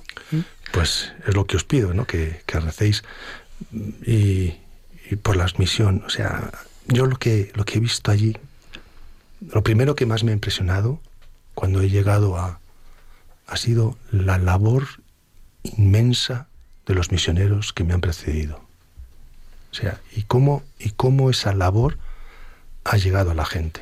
O sea, voy a decir que soy casi íntimo amigo de sacerdotes a los que no conozco. Pero el padre Vicente, el padre Manolo, el padre Paco, que me imagino si me están escuchando ellos sabrán quiénes son porque yo no sé, sé que son sacerdotes de Burgos, del, del de Burgos, que, que me han hablado tantísimo de ellos, ¿no? de la labor tan grande que han hecho ahí. Eh, Sor Pilar, que está ahí en, en en un lugar perdidísimo, llevando adelante una, guardería y trabajando con tantísima gente, una, una, monja asturiana, mayor, pero que lleva años y años y años ahí con la labor, y tantos otros, ¿no? Tantos misioneros que están ahí de un modo callado, callado, que no son noticia, pero que están dando la vida y que están haciendo una labor tan inmensa, tan inmensa, que a mí me, sobrecoge, me sobrecoge. Yo me siento afortunado, afortunadísimo, de ser heredero de todo ese trabajo, de recoger los frutos de toda aquella gente que, han sembrado y que siguen sembrando, ¿eh? pues es el amor de Dios en la entrega generosa, cotidiana de su propia existencia, de su propia vida. Pues muchas gracias Antonio, muchas gracias a todos los misioneros. Gracias, gracias a vosotros.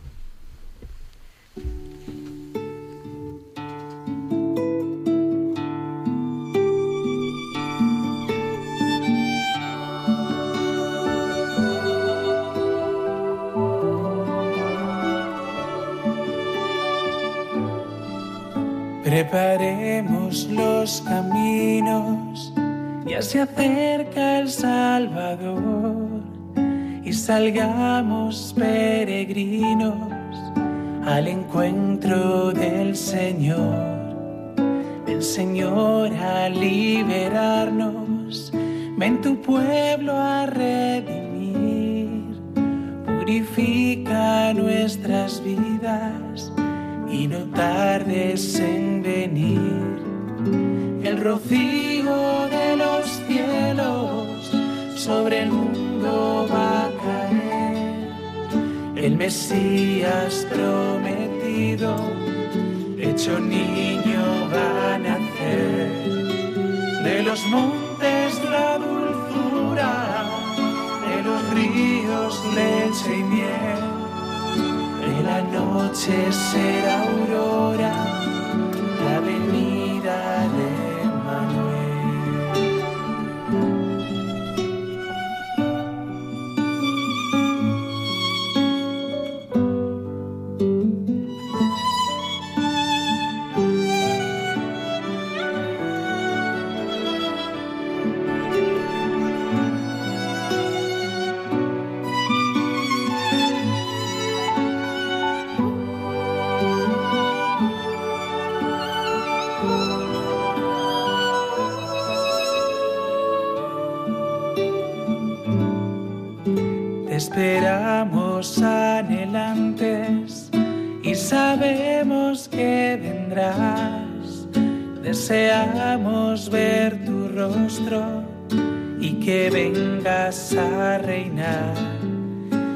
Consolaos y alegraos, desterrados de Sion, que ya viene, ya está cerca, Él es nuestra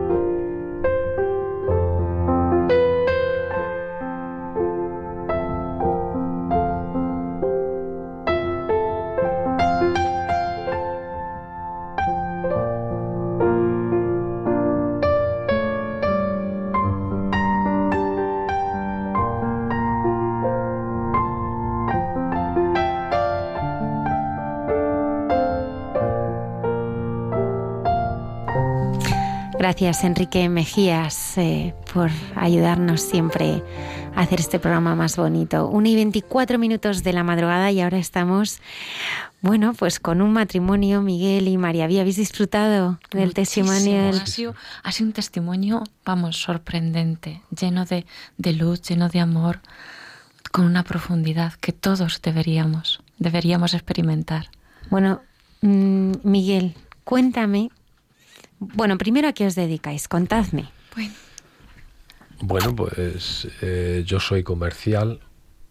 Mm, en mi vida laboral eh, viajo viajo por, por, los pueblos, pues llevando unas vendiendo productos. Mi vida es pues eso.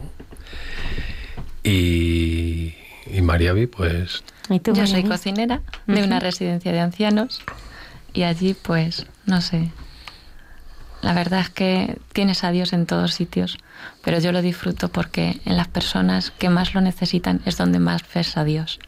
Y allí pues me siento feliz por eso.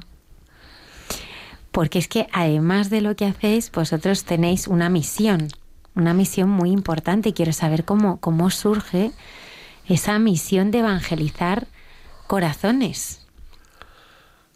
Pues eh, es una providencia el testimonio que acabamos de vivir del Padre, porque el Espíritu se manifiesta en todo, se manifiesta de la misma manera y a todos nos arropa con sus alas y te das cuenta que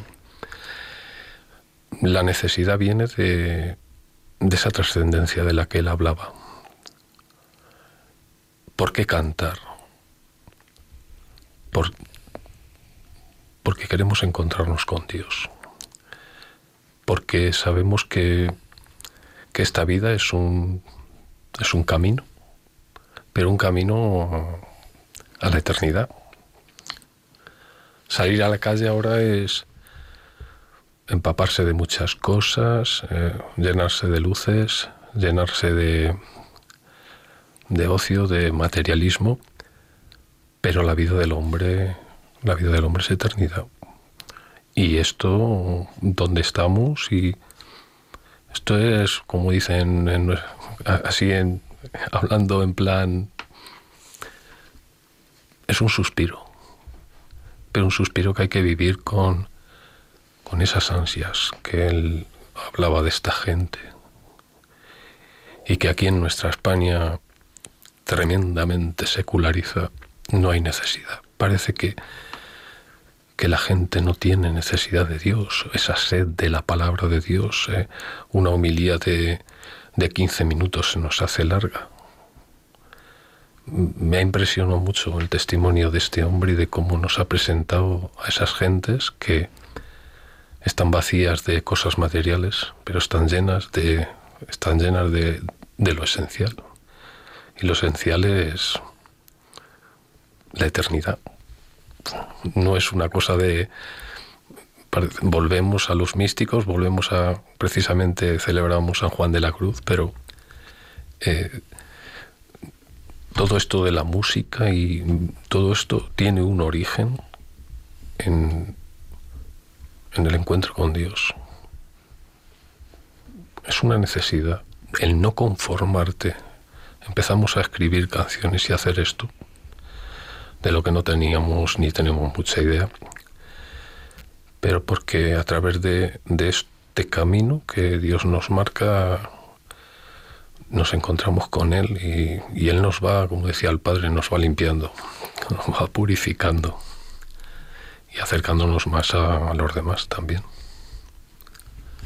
¿Cómo surge llevar esta, esta música por lo que es el magisterio, ¿no? Y muchas veces del magisterio, es decir, lo que el Papa nos dice, nos llegan dos polémicas y tres frases hechas, ¿no? ¿Y cómo surge en vosotros el deseo de convertir esto en música, de hacerlo accesible a tantas personas?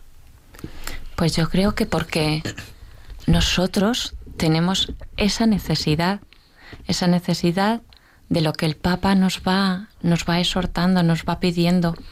Y entonces ahí es donde día a día te vas dando cuenta que Dios pide algo más de ti y pide que, que vayas caminando en los rostros de esas personas que te rodean y de esas personas que, que también de una manera o de otra también sienten esa necesidad.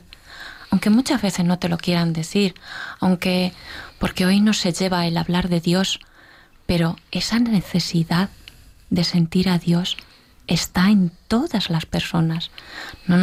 Decía San Agustín que nuestra alma está inquieta y no descansará hasta que no vuelva a Dios. Entonces esa necesidad la ves en cada persona que te rodea.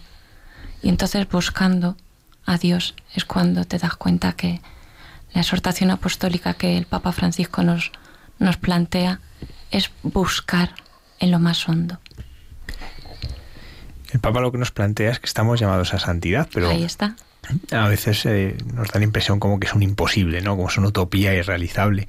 Eh, ¿En qué cifra y vosotros que la santidad es posible también para cada uno? Bueno, por la pequeña experiencia hay una canción que tenemos en, este disco nuevo y que el padre, la, el padre ha hecho mención de ella. El padre ha dicho dejarle. Esta canción se llama Déjale. Está claro que la santidad para el hombre es imposible. Pero Dios puede hacer una obra maestra de cada uno de nosotros. Entonces recuerdo un libro de la Madre Maravillas que se llama Si tú le dejas. Ahí es donde la clave está en quitar esas resistencias y creernos desde la fe que Dios tiene, tiene pensado un santo en cada uno de nosotros. Irrepetible. Con nuestra manera. Tampoco nos quiere tras, no, no quiere cambiarnos tanto. Él cree en nuestra santidad. Entonces nosotros somos los que tenemos que quitar esas barreras y dejarlo que Él, que él trabaje en nosotros, que Él vaya haciendo la obra en nosotros. Entonces la clave, nosotros lo sabemos porque lo hemos oído a, a otros que saben más que nosotros y la clave nosotros creemos que está ahí, en, dejarle a Dios. Habéis conocido muchos santos, pero el Papa habla, bueno, pues los santos eh, canonizados, pero habla de los santos de la puerta al lado, ¿no? Eh, habla de, pues eso, la abuela, ese vecino, ese amigo, ¿no? Eh, ¿Vosotros qué experiencia tenéis de esa santidad cotidiana, no? Yo creo, yo creo que esos son los que más, los que más te ayudan, porque realmente son personas que tú ves, que tú vives, que tú convives con ellos y, y te das cuenta que se hace posible esa, esa, esa santidad. Decía Santa Teresita que si Dios pone ese deseo en tu corazón es porque realmente lo puedes, lo puedes conseguir, con la gracia de Dios, evidentemente.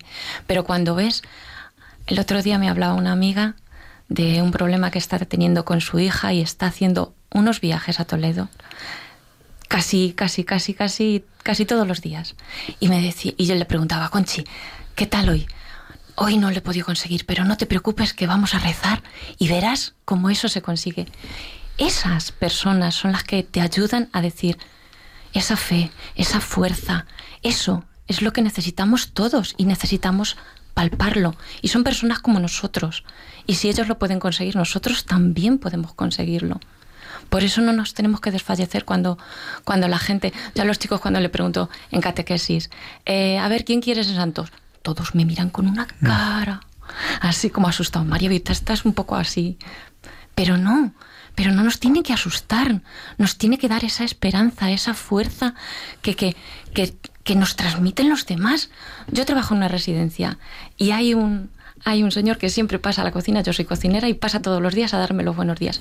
Es un señor que no tiene la memoria que se le pierde a corto plazo y no sé cómo me llaman, pero me dice, Monigote, buenos días. pues bendito sea esa, esa felicidad, esa paz, eso que te transmite, eso es lo que yo quiero. Yo digo, yo cuando sea mayor, yo quiero ser así, yo quiero sentir esa alegría y esa paz. Esos son los santos que nos ayudan cada día.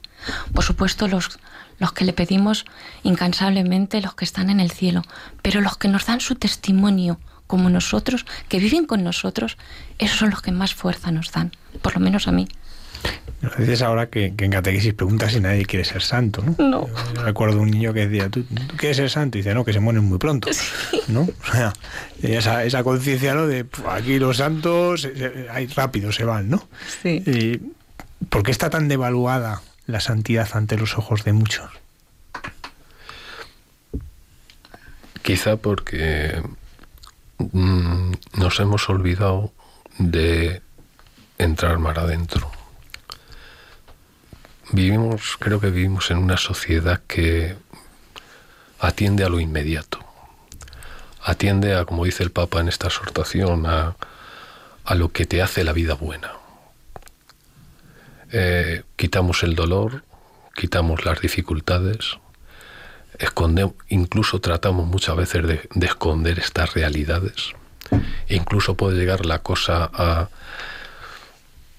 Nos han pasado casos en catequesis de, de padres que, que, nos han recriminado a los catequistas por, por mostrarle el dolor de Jesús en su pasión. Y no sé, estas cosas son las que parece que nos, nos despistan de lo que es realmente lo esencial. Es curioso, pero parece que es así. Y, y lo esencial está en, en entrar, entrar en el silencio. El padre también hacía mención de algo muy importante, de la oración. Hay que escuchar en el silencio a veces nos escuchamos demasiado nosotros mismos. Y cuando nos escuchamos a nosotros mismos, viene, viene el demonio, viene el mal, viene el ego, viene el egocentrismo. Y claro, ahí ya no, ya le estamos cerrando la puerta, la, puerta a Dios. Este aniquilamiento de que, del que hablaba el Padre y de que también hacen bueno, los místicos y, y muchos santos, que parece que parece una locura a los ojos del mundo, pues ese es el pórtico, es la puerta, de la eternidad, de lo que perdura, de lo que vale la pena. Y bueno, pues el mundo parece que está, estamos demasiado distraídos para estas cosas, para comprender estas cosas. La primera canción del disco que se llama Hora et Labora ¿no? es María. ¿Por qué en un disco que habla de la santidad la primera es María? Porque ella es la santa por excelencia. Vamos a ver, todos los santos yo siempre le digo a los chicos en catequesis, a ver, los santos están ahí no para que esté, nos adornen los altares, no. Están ahí para que cojamos su ejemplo. Pero es que María es la que va por encima de todo. La que, bueno, yo cada, cada palabra que pueda decirle a María se queda corta en, en, en admiración de que ella va por encima de todo. Ella decía antes el padre, era, ella es la madre, pero es que en esa palabra encierra todo. Ella es la madre, ella es la que acoge, la que nos ayuda, la que nos espera, la que confía en nosotros. Aun cuando le estamos dando mal, ella confía en nosotros, ella lo es todo. Por eso ella es la principal en todo, en la santidad. Pues vamos a escuchar esta canción que, que habéis compuesto vosotros y que canta pues esa admiración, esa devoción y ese amor a la Virgen.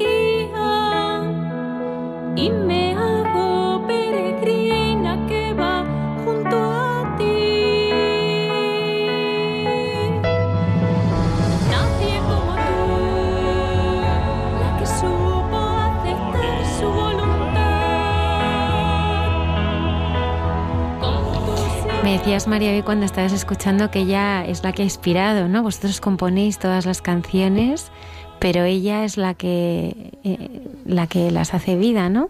Por supuesto, cuando salen las letras, hay veces que te preguntas por qué esta letra. Y cuando la vas cantando, cuando día a día vas viviendo, te das cuenta que es ella la que pone las canciones en nuestras, en nuestras manos. Nosotros es verdad que las cantamos, las escribimos, pero es ella la que, bueno, pedimos mucho a los santos, pedimos mucho la intervención de que, de que nos ayuden, pero esta canción concretamente es que María es la que, recuerdo cuando estábamos ensayando, nosotros tenemos un póster de la Virgen allí con nosotros en nuestro ensayo, y es ella la que iba marcando las letras, íbamos anotando, es cierto, pero es ella la que, la que inspiraba las letras. Miguel, os ha unido porque vosotros es que trabajáis juntos para el Señor. Yo creo que como matrimonio también eso os ha, debido unir muchísimo, ¿no? Sí. Mm, vamos a ver, la música estos años... Eh, ¿Cuántos años lleváis cantando juntos, Miguel? Juntos así tres discos. misericordia, pues, a lo mejor seis años. Eh, anteriormente. Tres discos ya. A ver, tres discos. Digamos en solitario. Muy poco tiempo. En solitario, sí. Quiero decir, en, primer lugar, a mí, lo de cantar a mí me venía muy grande porque yo cantar no había cantado nunca. Y a mí me daba realmente mucha vergüenza cantar delante de la gente. Y entonces, cuando Miguel sí es verdad que empezó escribiendo las canciones, teníamos un grupo de amigos que cantaban. Miguel cantaba, pero ellos tocaban muy bien los instrumentos y salía fenomenal. Pero claro, en esto de, de, cantar para Dios, pues no hay mucho dinero y evidentemente pues casi siempre había que poner más que ganar. Y pues es normal que también la gente pues se vaya cansando. Y me dice Miguel, pues te toca cantar. Digo, sí, hombre, ya está. A ver, que yo lo de cantar es como decía San Juan de la Cruz a, la, a Santa Teresa, a ver, que yo me quería ir cartujo. Pues yo quería hacer oración y me dice Miguel, pues bueno, pues te toca cantar. Y así empezó todo. Y bueno, sí que nos ha unido muchísimo, porque ahora pues si tenemos un rato libre, pues nos vamos a ensayar y estamos juntos. Claro, también discutimos y decimos, oye, que ahí haces afinado, que ahí no me gusta lo que, esa letra no me gusta, vamos a cambiarla. Pero si realmente es Dios el que conduce las, las letras, es el que nos ayuda y lo que, el que nos inspira. Y cantáis por todas partes, ¿no? Porque vosotros, bueno, por donde os piden, ¿no? Acompañáis a veces eh, residencias de ancianos, donde os piden, ¿verdad? Por donde nos piden. Por donde nos piden, ahí vais. Cogéis el coche y os vais. pero así, ¿eh? Y por donde nosotros buscamos. Porque para nosotros esto de cantar también es. Eh, nos, nos vale de ejercicio. Es como San Francisco utilizaba con sus frailes cuando los mandaba a pedir limosna. También nos gusta mendigar Sé que esto puede incluso herir a algunos músicos católicos que luego en el encuentro que vamos a tener en Madrid me van a hacer la bronca, pero, pero me da lo mismo. Creo, creo que es bueno mm, mendigar algunas veces para permanecer en la humildad. Nosotros el 80% de los conciertos que hacemos es porque mareamos a las comunidades para que nos lleven. Sí, es verdad que hay sitio, algún sitio nos han Pues a nosotros. Nos han llamado. Si queréis venir, como, como el bolero esto de si tú me dices ven, lo dejo todo. Pues aquí siempre vais a tener vuestro sitio.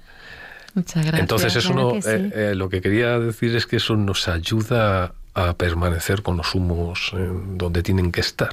Eh. Esto de, de cantar para Dios no es notoriedad, esto no es grabar discos eh, para entrar, para hacer carrera. Esto, en primer lugar, es para convertirse. Dios ha elegido esta manera con ciertas personas que somos, eh, pues, de debilidad grande y de, de, pues, de ser muy bajos en, en, lo que es la vida de virtud y Dios, pues, como en su, en su, en lo que es Dios, pues, ha decidido convertirnos de esta manera. Entonces, bueno, pues es verdad que a nosotros en este tiempo pues nos ha quitado muchas, nos está quitando muchas malas hierbas del alma y nos está sanando y nos está haciendo de amarnos cada vez más como matrimonio y nos está llevando a nos está metiendo dentro del mar, mar adentro y, y ya creemos que podemos andar por encima de las aguas. Con él sí. Es lo que sentimos. El Papa en, esta exhortación lo que nos, da es una guía, en el fondo, para vivir la santidad hoy. ¿no? A veces en eso, y él lo cuenta, ¿no? como a veces ha hecho daño una forma de narrar la vida de los santos que los hace inalcanzables. Es, verdad, es que son como... Claro, te pone un listón que dice nunca voy a llegar. Y entonces el Papa lo baja, lo que decíamos antes, ¿no? pues los santos de la puerta al lado. Pero es como una guía, ¿no? y una guía concreta una guía que, que, va concretando cosas y te dice, bueno, ves que ante esta situación, ¿tú cómo la vives? ¿Tú cómo lo analizas, no? O sea, pones mucha atención en unas cosas, pero otras las descuidas que son muy importantes, ¿no? Por ejemplo, cuando habla de la cuestión de la inmigración. Es una exhortación que mucha gente ha dicho, ah, pues es muy sencilla, si no dice nada, no, no, si dice muchísimo. Lo que pasa es que hay que leerla desde el punto de vista de eso, de que lo que muestra es una guía para la santidad hoy. Y a mí me gustaría preguntaros vosotros, después de haberla leído, haberla trabajado de esta manera, ¿no? Como la habéis trabajado, llevándola a la, a la oración y convirtiéndolo en canción, ¿con qué tres aspectos de la invitación del Papa, digo tres, pero los que queráis, ¿no? Eh, ¿Qué aspectos de, la, de los que dice el Papa veis que a vosotros, no, no para los demás, a vosotros, esto es lo que a mí me puede dar en este camino de santidad, la que estoy yo llamado? Yo lo primero que a mí me cautivó cuando empecé a leerla es cuando dice que, eso es para todos. Y, como decía Santa Teresita, vamos a ver, si Dios pone esa semilla en mi corazón es porque yo lo puedo alcanzar. Pues cuando yo leí que eso era para todos, que no era para unos poquitos, dije, jolín, entonces ahí estoy yo metía. Pues eso me animó y dije, vamos a ver, Dios quiere que yo sea santo y Dios quiere que todos seamos santos. Entonces, esa es la primera manera de que yo me lo crea, de que yo, como le digo a los chicos en catequesis, es que lo primero que tenemos que creérnoslos somos nosotros. Si nosotros no nos lo creemos, no vamos a alcanzar nunca a ello. Entonces eso es lo que a mí primero me cautivó. Esa es la que a mí me, llamó la primera. Lo, otra cosa que, que, nos, que nos da el convencimiento de que otro aspecto muy importante es el de la contracorriente. El Papa habla mucho Recuerdo hace unos años cenando con una comunidad en un pueblo de Toledo, en el Romeral, hablábamos de cosas bastante profundas y uno de, de una hermandad me dijo que, Miguel, con esta manera que tú tienes de pensar, no tienes muchos choques por ahí, por la vida. Bueno, pues otro aspecto que, que, que a mí me, me llama mucho la atención de esta exhortación es que tenemos que vivir con alegría, con gozo, el que todo venga de cara. Porque cuando a uno en esta vida todo el mundo le da palmaditas y, y eres el santo santo malo. San Juan de la Cruz, cuando le hacían halagos, decía, le decía a sus compañeros, el demonio te tiene que estar dictando esas cosas. El profeta, el misionero, siempre es perseguido. Tiene que estar la persecución. Nosotros en nuestro ministerio no todo es gloria, no todo es el estudio, no todo es el gozo de escuchar el disco como suena, no son ni siquiera los aplausos en los conciertos cuando llegan. Nosotros en estos años también estamos viviendo persecución y estamos sufriendo y para nosotros llevar el ministerio musical mm, muchas veces es cruz. Pero no porque no, nos guste lo que hacemos, nos, nos apasiona, sino pues porque nos encontramos, eh, nos encontramos inconvenientes, no inconvenientes, persecución. Y lo digo con mayúscula. Persecución hasta la médula. No en conceptos musicales de que lo hagas mejor o peor, no persecuciones que van más allá y que duelen porque muchas veces vienen de dentro, vienen de casa. Cuando más te duele es cuando las cosas vienen de dentro. Entonces es otra cosa que a mí me llama mucho y que está remarcado aquí en la exhortación, el tema de las persecuciones. Y bueno, luego hay otro aspecto, otro, por remarcar otra cosa más, que es eh, lo que es el combate, que aparece al final ya de... Tenemos que tomar conciencia de que si, no hay combate, no hay corona. Esto es milicia, esto es lucha. O sea, la vida, eh, las lindes, los caminos de la vida espiritual, sabemos que el mundo, lo ha mencionado antes el Padre, el mundo, demonio y carne. Pero claro, y para que el crecimiento se dé, tiene que haber lucha, tiene que haber, tienes que revolcarte con tus propias debilidades. Tienes que tomar conciencia que el mundo, mucha gente dice que no, de que hay un ser espiritual que existe, que es el demonio, pero existe. Aquí aparece muy claro y con mayúsculas. Entonces, pues estas cosas son las que te hacen que volver a lo que es el título de la exhortación y de alegrarte y de vivir, de intentar vivir con alegría todas estas cosas, incluso en la persecución. Lo remarca mucho la exhortación esto de... ¿Por qué? Pues por, también lo decía Santa Teresa, cuando se le rompía la rueda del carro mm. o cuando le quitaban los permisos para fundar en los sitios. Vamos bien, vamos bien, hermanas, esto, esto es señal de que vamos bien. Cuando todo viene de cara, cuando todo son glorias y aplausos, malo. Lo decía también el padre antes. Empieza luego así a subir para arriba y ya nos hemos cargado la evangelización. Entonces es, tiene muchísimo. Eh, esto, esta exhortación del Padre tiene muchísimo. Ahí también habla de, de no tener miedo a la ternura de Dios. Y y de cómo la, el camino de santidad pasa por un camino que es dejarse tocar ¿no? y, llevar por la ternura de Dios. ¿Cómo habéis descubierto vosotros esta ternura de Dios? Ay, en la oración. En la oración es, es preciso, es necesario adentrarse en la oración y tener una vivencia propia con Dios. O sea, si tú no tienes esa vivencia, yo se lo digo a los chicos, poner a prueba a Dios. En catequesis yo digo, no tengáis miedo a ponerle a Dios a prueba, veréis cómo Él siempre responde, siempre responde. Porque cuando tú le pides a Dios algo con ternura, con amor, con confianza, Él siempre, lo decía antes el Padre, me llena la boca, claro que me la llena. O sea, es así. Si tú le pides a Dios con amor y con ternura, Él siempre responde. Y la, también esta exhortación es, una llamada ¿no? a abrir los ojos ¿no? a, tantas realidades que muchas veces nos escapan, ¿no? porque la santidad precisamente, y, de ello habla además, ¿no? Eh, habla también pues, eh, de esta santidad que es la entrega a los otros, que como es una dimensión fundamental y que a veces no, pues no, no, se tiene tan en cuenta, ¿no? Se tiene en cuenta el martirio, la entrega de la vida, el derramamiento de la sangre, pero que hay otra forma que es esa entrega a por el otro, que no es hasta el derramamiento de la sangre, pero que es entregar todo. Todo. Em, y, que es muy bonito también, porque muestra eso, que este, este camino de santidad es un camino muy para hoy en día, ¿no? A la vez que también hay testimonio de mártires que están dando su vida, ¿no?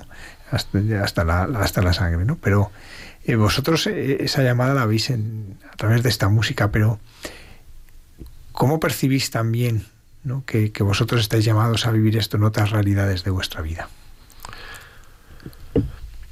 La verdad es que la palabra de Dios eh, pasa y, de que pasa no, no te quedas no te quedas tranquilo, o sea, no te deja indiferente. La ventaja que tiene también escribir canciones y la ventaja que tiene eh, la obsesión que nosotros tenemos por el magisterio de la Iglesia es que no son ocurrencias nuestras. Eh, trabajamos este proyecto con el gozo de estar pegaditos, pegaditos a la obediencia de la Iglesia, a lo que la Iglesia, a lo que el Espíritu Santo dicta, en este caso, pues a, entonces nos, nos afanamos mucho en, en seguir a pie de catecismo y a pie de magisterio de la Iglesia todo lo que hacemos, porque no queremos hacer nada que sea ocurrencia nuestra. Hora es la hora. Nos están escribiendo en redes sociales y también en nuestro correo electrónico para preguntarnos dónde pueden encontrar vuestras canciones, vuestra discografía, también vuestros anteriores discos. Bueno, pues tenemos un tenemos una página en internet, eh, tenemos un blog. Cisadar cisadar, cisadar.blog.com y luego también eh, pues eh, este trabajo junto con el de familia está en todas las plataformas digitales y también se nos puede ayudar de alguna manera eh, nosotros en nuestra página pues tenemos nuestro nuestro mandamos discos a cualquier punto de España. Además ahora hemos editado también las partituras de los mismos porque en algunas en algunas comunidades nos decían que querían cantar las canciones, entonces eh, a través de nuestra página y, bueno, se pueden dirigir directamente a nosotros por nuestro número de, de WhatsApp, que es el, ¿puedo decirlo? Bueno, si lo ponemos en, a disposición en, nuestra página, en nuestras páginas, en nuestras redes sociales y, y también todos aquellos que nos estéis escuchando, que os gustaría que, que bueno, María Vi o Miguel fueran a cantar y a compartir eh, eh, vuestras canciones porque vosotros, eh, bueno, tenéis vuestros trabajos, pero, pero tenéis ese corazón tan grande que, que donde quiera que se os necesite, que haya personas que se quieran encontrar con el Señor a través de vuestras canciones, pues ahí estáis vosotros, ¿eh? Cogéis el coche y ahí, ahí, ahí, vais, ahí vais. Sí, digamos que es una manera, es muy distinta, pero nos sentimos, ya lo dijimos cuando familia, nos sentimos misioneros es verdad que la misión es aquí, en nuestro país, pero Dios mío, si España necesita más misión que Mozambique, si aquí las almas, eh, digamos que las tenemos más muertas, anestesias, mm. entonces, ¿qué es más difícil? Que tienes debilidad, es, no, cuesta mucho trabajo mantenerte. ¿Por, qué? porque eres pecador, porque porque tienes que contar con tu propio pecado y tu miseria, pero luego de que sales al camino, es el, nosotros lo hemos vivido en muchos conciertos, males corporales, eh, problemas a última hora antes de salir en casi todos los conciertos. Mañana tenemos uno en Toledo. En, Qué maravilla, ¿dónde? En la parroquia San Juan de la Cruz. Bueno, ahí quiero ver a todo Toledo, ¿eh? De Toledo. Ahí quiero ver muy a... grande, cabe mucha gente. Sí, ahí quiero ver a todo Toledo. nos, han ¿eh? dicho, nos han dicho que es muy grande y es a las nueve de la noche. A las nueve de la noche. Y lo que quiero decir que que no es un camino generalmente fácil, pero luego Dios lo despeja todo, luego sale. Es eh, estirarte a los caminos y, y bueno, y termina siendo algo que revierte más en, recibimos mucho más, parece una frase hecha que lo que damos. sí, es que nosotros somos simples, simples instrumentos. El, la misión es la suya. La misión es la suya. Así es que, pues, donde allí nos manda, allí vamos. María y Miguel, muchísimas gracias. Me gustaría terminar el programa como broche de oro con vuestra música. Gracias por vuestra vida que tanto nos inspira. Por favor, seguir, seguir, que estáis haciendo muchísimo bien. Y, recordamos a nuestros oyentes cisadar. Punto, Esa y, es la y luego también eh, lo pueden adquirir, está en todas plataformas. En todas las plataformas digitales. En Spotify, en Amazon, o sea, está, está en YouTube, lo pueden descargar. ¿Verdad, Padre Javier, que esto prácticamente es como leerte la encíclica? ¿Eh? ¿Eh? Escuchar el... no, lo sustituye, pero ayuda mucho. Pero ayuda mucho, ayuda muchísimo. Bueno, bueno. Claro que sí. Muchas gracias, Padre Javier, por habernos acompañado. Gracias a vosotros siempre. Antonio, muchísimas gracias. Eh, estaremos aquí puntuales a nuestra cita el próximo viernes. En el programa hay mucha gente buena con, muchas sorpresas y, casi, casi ya eh, preparando, estando muy, muy preparados para esta Navidad, viviendo el Adviento muy intensamente. Que tengáis una feliz y santa semana. Gracias por estar ahí.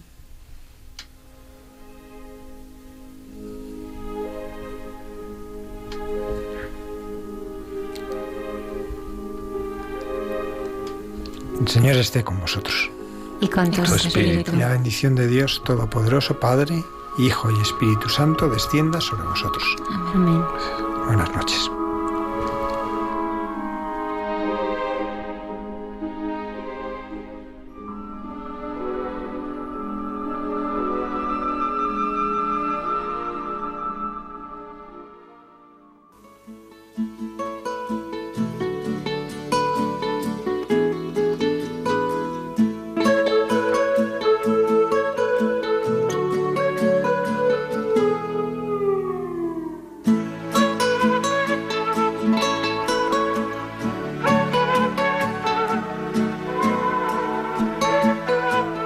Y así finaliza en Radio María. Hay mucha gente buena. Un programa dirigido por Almudena Delgado.